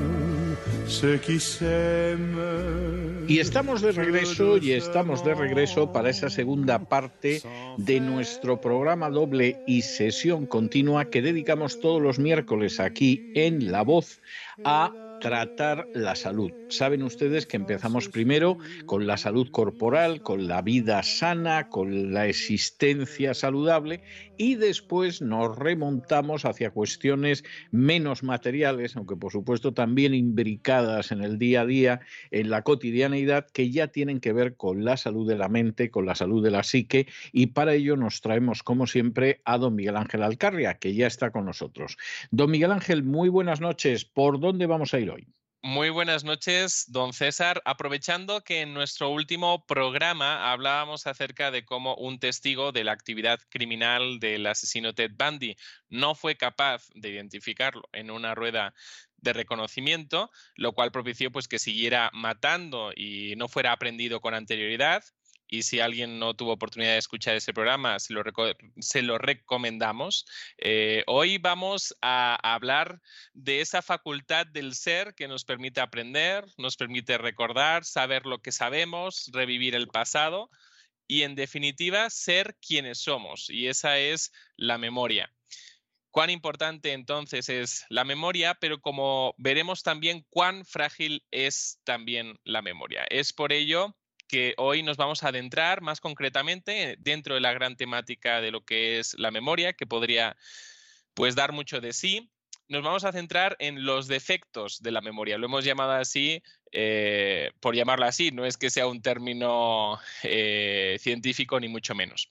La memoria es esa facultad de la mente que está presente mucho antes de lo que algunos admiten. Algunas investigaciones hablan de que la memoria está presente a partir de los seis, nueve meses de vida y por eso pues algunos padres se asombran cuando sus hijos les dicen acordarse de ciertas cosas que vivieron a los dos, a los tres años de edad. Es esa facultad de la mente por la cual codificamos y almacenamos información de más, de, una forma más o menos consciente eh, en diferentes formatos, por decirlo de alguna forma, y utilizando el símil informático. En forma de palabras, podemos recordar a lo mejor las últimas palabras de un ser querido o las palabras que intercambiamos con nuestro cónyuge el día de nuestra boda. Y no solo eso, sino que somos capaces de dar sentido y significado a esas palabras porque asociamos esas palabras a sus respectivos significados con el objetivo de comprender la profundidad de un mensaje o de un diálogo codificamos en forma de imágenes, podemos recordar nuestra vida como si fuera un álbum de fotografías, algunas buenas, otras no tan buenas, y también podemos recordar detalles muy concretos de ciertos momentos vividos de forma gráfica, incluso como si fuera un episodio registrado por diferentes tomas fotográficas, como si fuera una de esas películas de cine antiguo, que tampoco no eran muy hiladas, ¿no? Algunas personas se basan en estas imágenes para recordar cómo volver a un lugar al que han sido llevados o para recordar cómo es el camino de vuelta, deshaciendo el camino realizado. Codificamos en forma de sensaciones táctiles, olfativas, gustativas, y es que un olor, un sabor o un toque físico muy concreto pueden evocar en nosotros momentos y tiempos muy específicos de nuestro pasado o de nuestra niñez, algunos positivos, otros negativos, como es el caso en el que se asocia un tipo de toque a una situación de abuso, eh, así como pues una sensación corporal generalizada, fruto de un estado emocional, puede asociarse y tener el poder de evocarnos también un momento concreto de nuestro pasado. Y también codificamos en forma de procedimientos o comportamientos automatizados. Por ejemplo, al encender un coche manual, eh, de forma automática pensamos, eh, más bien lo hacemos, eh, pisamos el embrague antes de introducir la marcha Y esto pues también es aprendizaje y memoria. No solo codificamos y almacenamos la información, sino que también somos capaces de recuperar esa información, permitiéndonos procesos tan complejos como el aprendizaje o la memoria de trabajo, de la cual ya hablamos en uno de nuestros programas anteriores, haciendo referencia a ella como ese tipo de memoria que nos permite operar y recordar lo que acabamos de hacer para seguir continuando con nuestra tarea. Y pusimos el ejemplo del cálculo matemático. Eh, en el cálculo matemático hacemos diferentes operaciones, pero tenemos que hilar la siguiente operación con la anterior. Y ahí es donde eh, hacemos uso de esta memoria de trabajo. Y es la memoria la que nos permite configurar, no, solamente nos permite eh, aprender, sino nos permite configurar elementos tan profundos e insondables como son nuestra identidad, el quiénes somos. Por esta razón, las personas que sufren de amnesia retrógrada, que es la amnesia que todos conocemos y que habitualmente vemos en las películas, en la que eh, la persona pierde los recuerdos del pasado, se ven afectados en este sentido dependiendo de la envergadura de, esa amnesia. Porque a veces pues, la amnesia puede estar encapsulada al pasado, pero no a todo el pasado, sino simplemente al pasado más reciente. Para entender esta relación entre la memoria y la identidad personal, recordemos la película A propósito de Henry con Harrison Ford como protagonista, que yo la he vuelto a ver recientemente. Ah, bueno. La vi. es una buena película. A mí me ha parecido mejor que la primera vez que la vi. La primera vez que la vi, yo la vi cuando se estrenó hace ya bastantes años. no me pareció nada de particular y sin embargo la volví a ver hará cosa de un mes y pico, dos meses. Yo no sé si a lo mejor porque la vi en versión original, pero no creo. Pero me pareció mejor que la primera vez que la vi. Me pareció una película muy interesante. Igualmente, aunque a veces las versiones originales sí son mejores, no nos podemos quejar de, los doblajes que tenemos en España. Son muy. no, los doblajes son muy buenos. El problema es que a veces eh, dicen cosas que no dicen en la versión original. Ese es, el mayor problema que yo le encuentro al doblaje en España. Como actores de doblaje son excepcionales. Eh, yo diría que hasta donde yo sé, son los mejores actores de doblaje que hay en el mundo, los españoles y a una enorme distancia de otros actores de doblaje que yo conozco en otros países, pero el problema está en que el actor de doblaje lee lo que le dicen y a veces yo he tenido ocasión de ver la película en, eh, doblada al español con los subtítulos en inglés debajo y había frases que decían exactamente lo contrario, lo cual es tremendo. Pero bueno, en el caso de esta película yo no creo que hubiera diferencia entre la película doblada y la original, pero sí tengo que decir que yo la volví a ver hace cosa un mes y pico, una cosa así, me pareció mucho mejor que la primera vez que la vi. Bueno, aquí Harrison Ford interpreta a un abogado que es tiroteado y sufre una amnesia total y pues no recuerda nada de su vida anterior.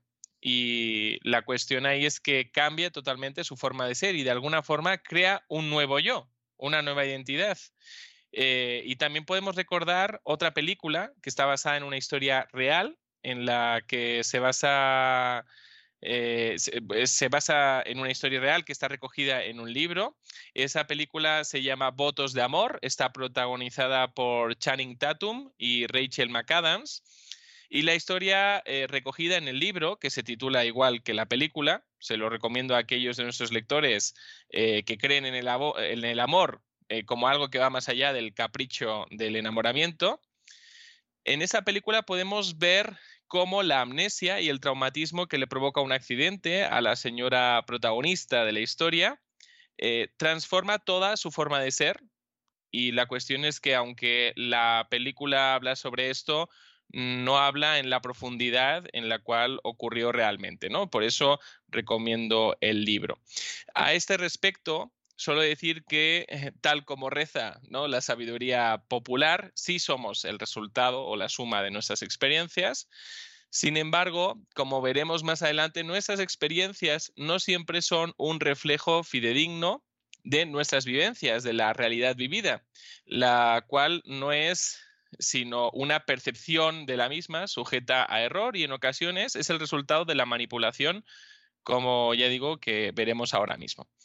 ¿Qué elementos pueden afectar a la calidad de nuestra memoria? Bueno, pues en primer lugar, nuestra memoria puede verse afectada y condicionada por factores que dependen del contexto en el que se grabó esa memoria y por el contexto en el que se está recuperando esa memoria. Por ejemplo, si presenciamos un delito y el juez, en vez de entrevistarnos en sede judicial, nos entrevistara en el mismo lugar en el que sucedieron los hechos, eh, es está demostrado que recordaríamos con mucho más detalle y de una forma más vívida todo lo ocurrido. Sin embargo, si durante el delito el agresor tuviera un arma, esta arma eh, distorsionaría todo el recuerdo, ya que toda nuestra atención se focalizaría en el arma y no prestaríamos atención a los demás detalles de la escena del crimen.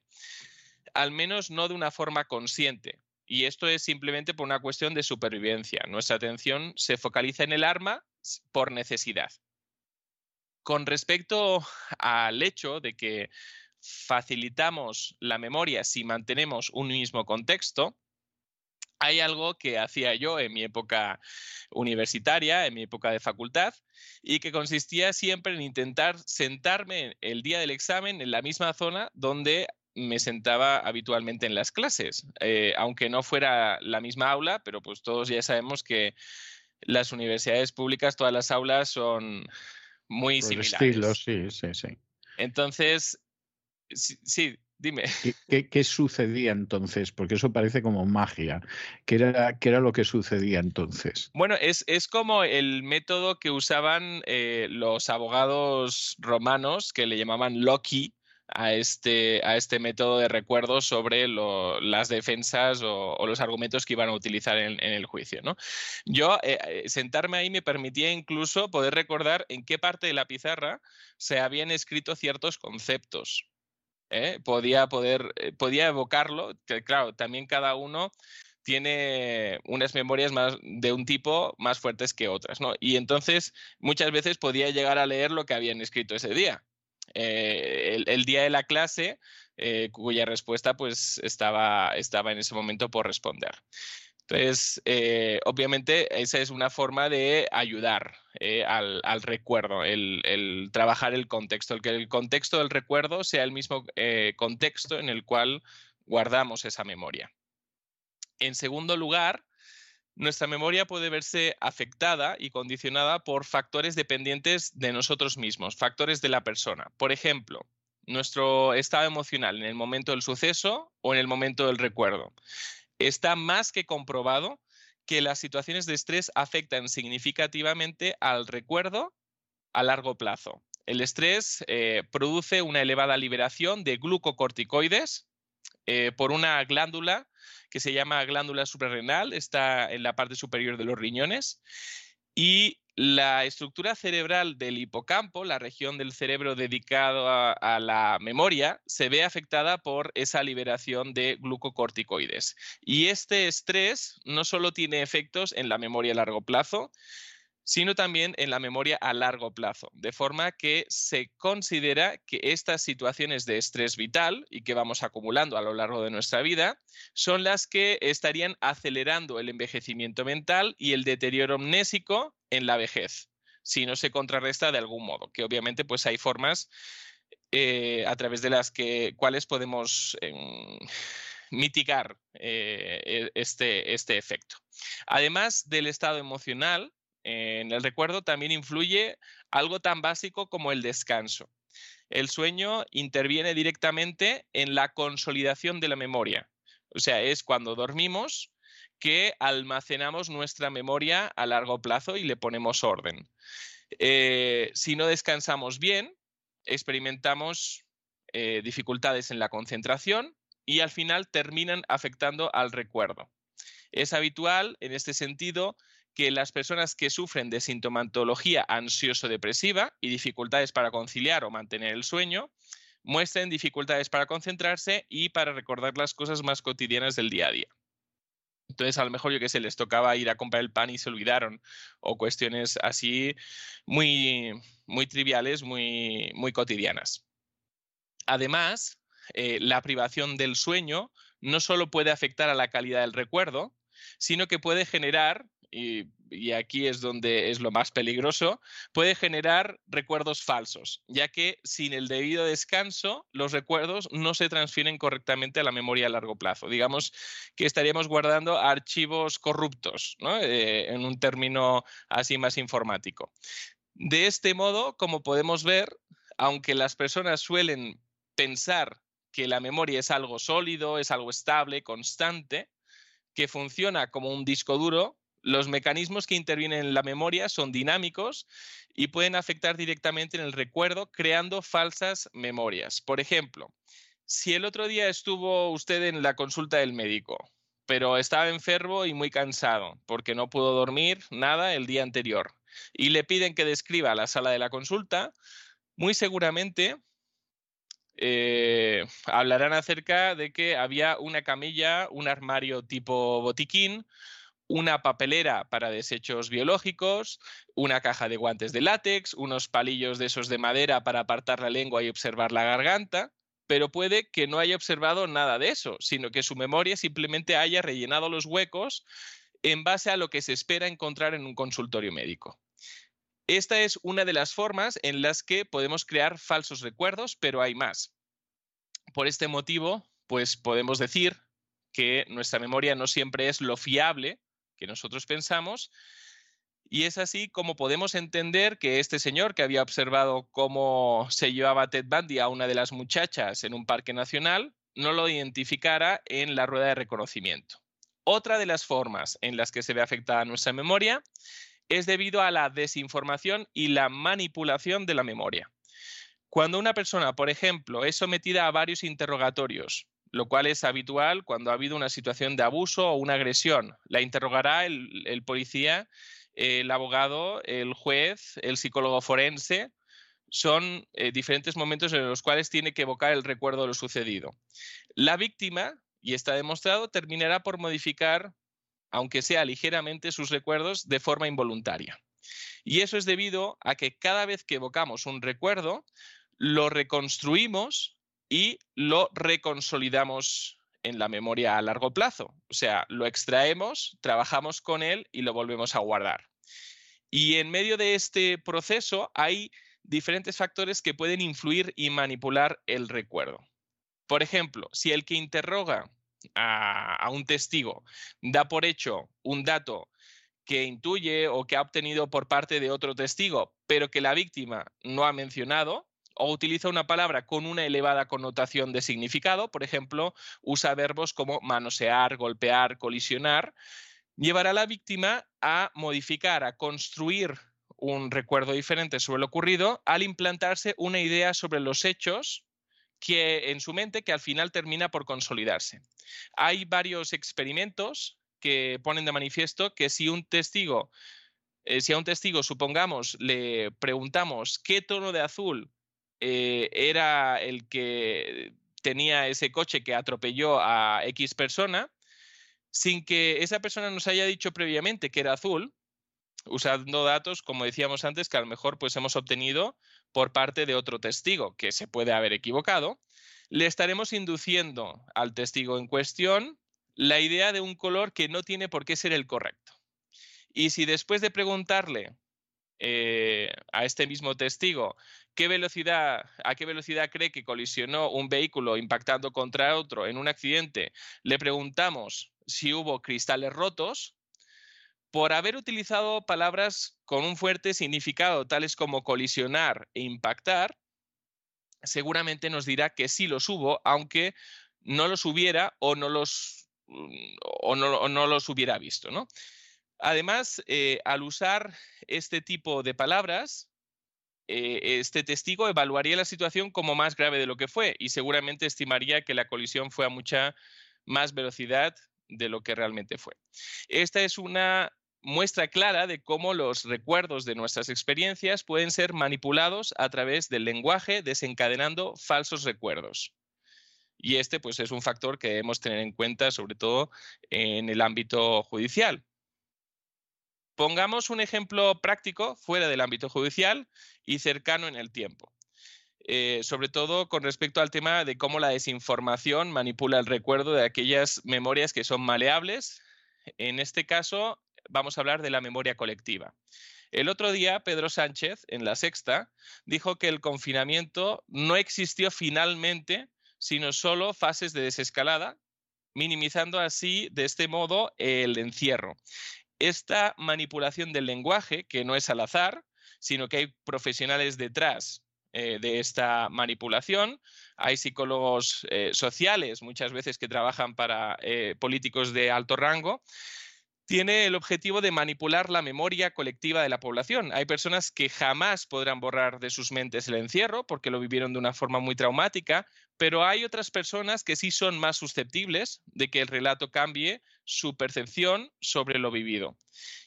Y es por eso que, bueno, pues ahora vimos también eh, esta ley sobre la memoria histórica que tiene también este propósito a mediano largo plazo, cambiar el relato y el recuerdo.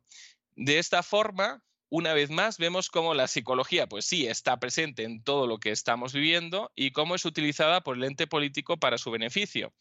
Otra manera en la que nuestro recuerdo se puede ver alterado es a través de las situaciones de trauma emocional. En general, cuanto más carga emocional tiene un evento o experiencia, ya sea una carga positiva o negativa, mejor se recuerda y esto es bueno cuando queremos recordar algo que nos ha sido agradable, ¿no? El día de nuestro cumpleaños, una celebración o algo así, pero es algo totalmente incómodo cuando la memoria es dolorosa.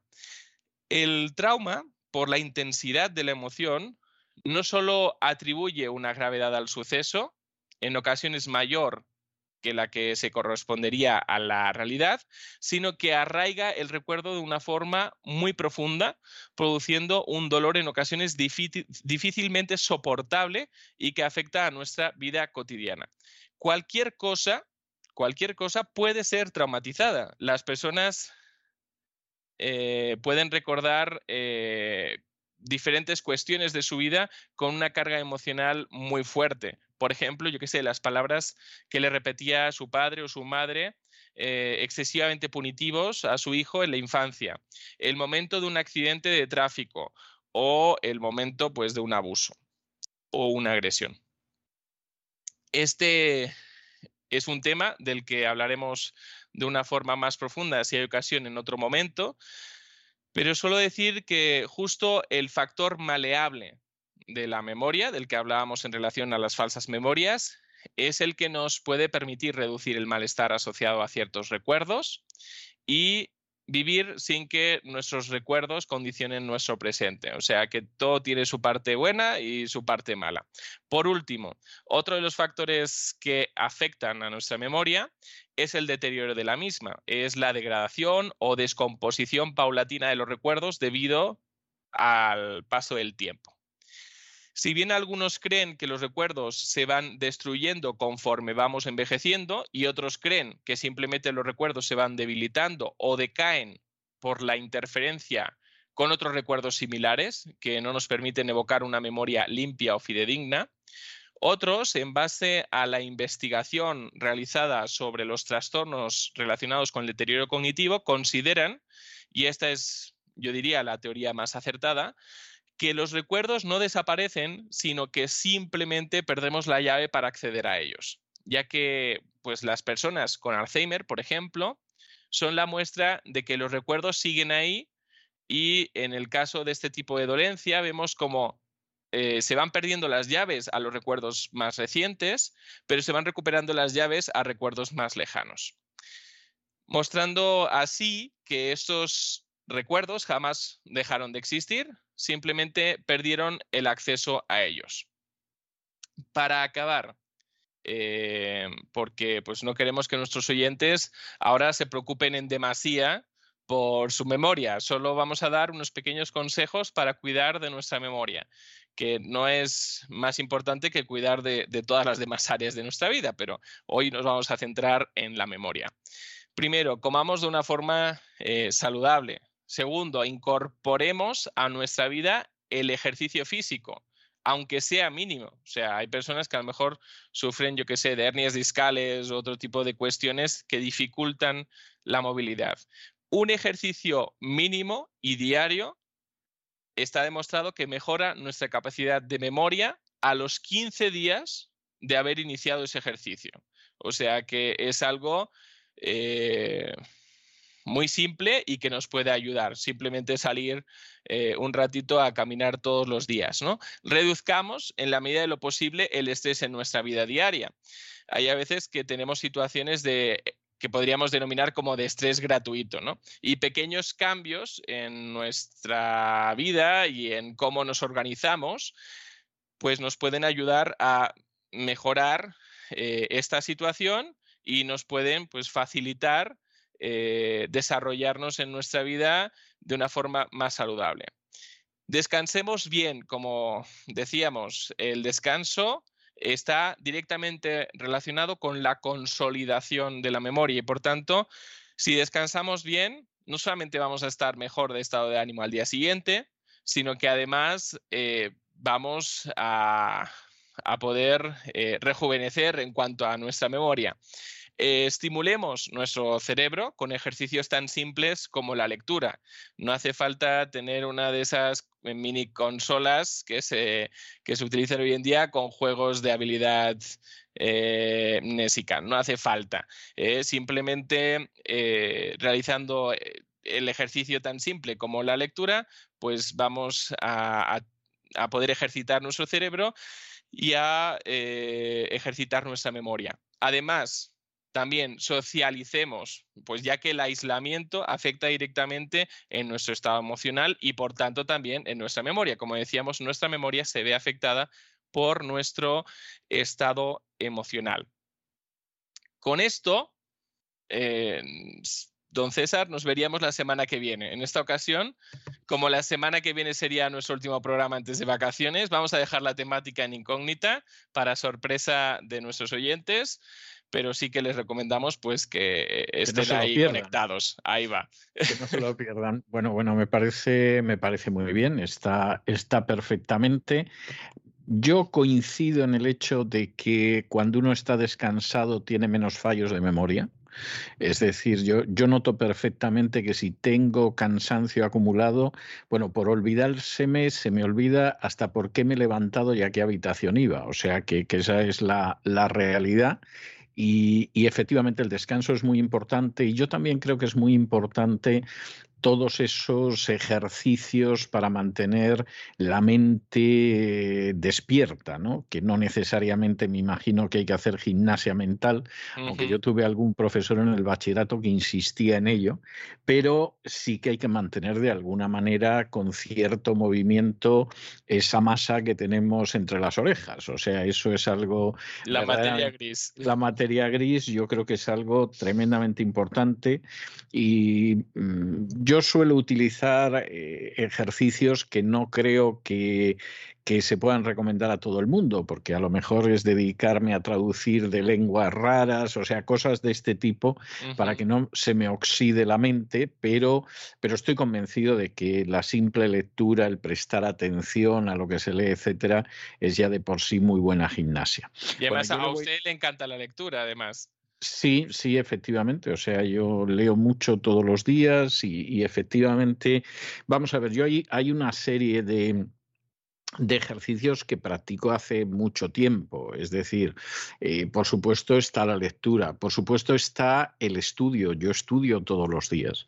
Yo estoy convencido de que al final no sé lo que retendré ni la utilidad que tendrá, pero sé que ese estudio hace que, mi mente se deteriore menos de lo que debería deteriorarse por el paso de los años. Eh, procuro traducir todos los días, e incluso en algunas ocasiones de lenguas que me exijan más que simplemente leer y estar pasando al español lo que leo, ¿no? sino que, que, me exijan un, un, ejercicio que vaya más allá.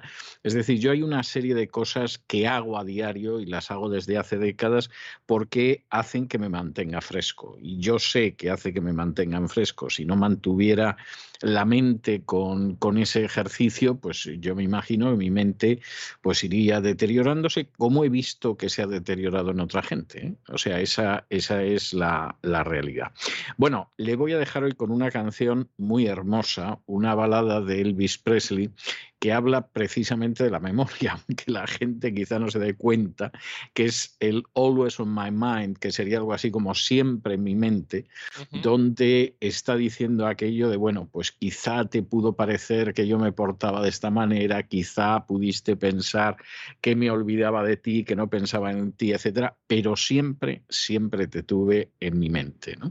Y eh, eso, desde luego, es un magnífico ejercicio de memoria, supongo que también de amor, que es lo que pretende decir la canción, pero en fin, con ese ejercicio presliano de, del tener siempre en la mente a, aquella persona a la que se ama, le dejo yo a usted hasta la semana que viene, que será nuestra última semana en esta octava temporada de La Voz. Un abrazo muy fuerte y hasta la semana que viene, Miguel Ángel. Maybe I didn't treat you quite as good as I should have. Maybe I didn't love you quite as often as I could have. Little things I should have said and done. I just never took the time. You were always on my mind.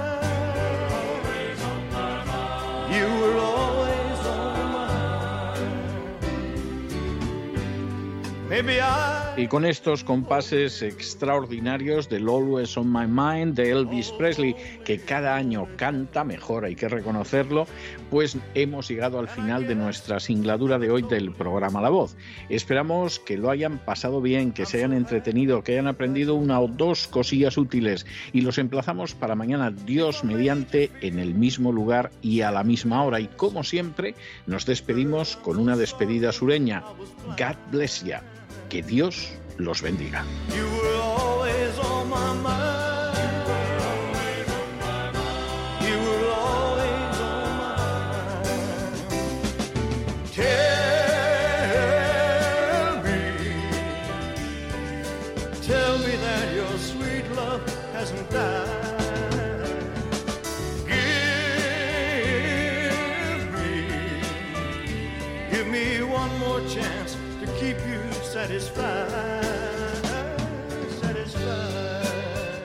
El programa La Voz es una producción de Artorias Incorporated y al amparo del derecho a la libertad de expresión no se hace responsable de las opiniones vertidas en el curso del mismo.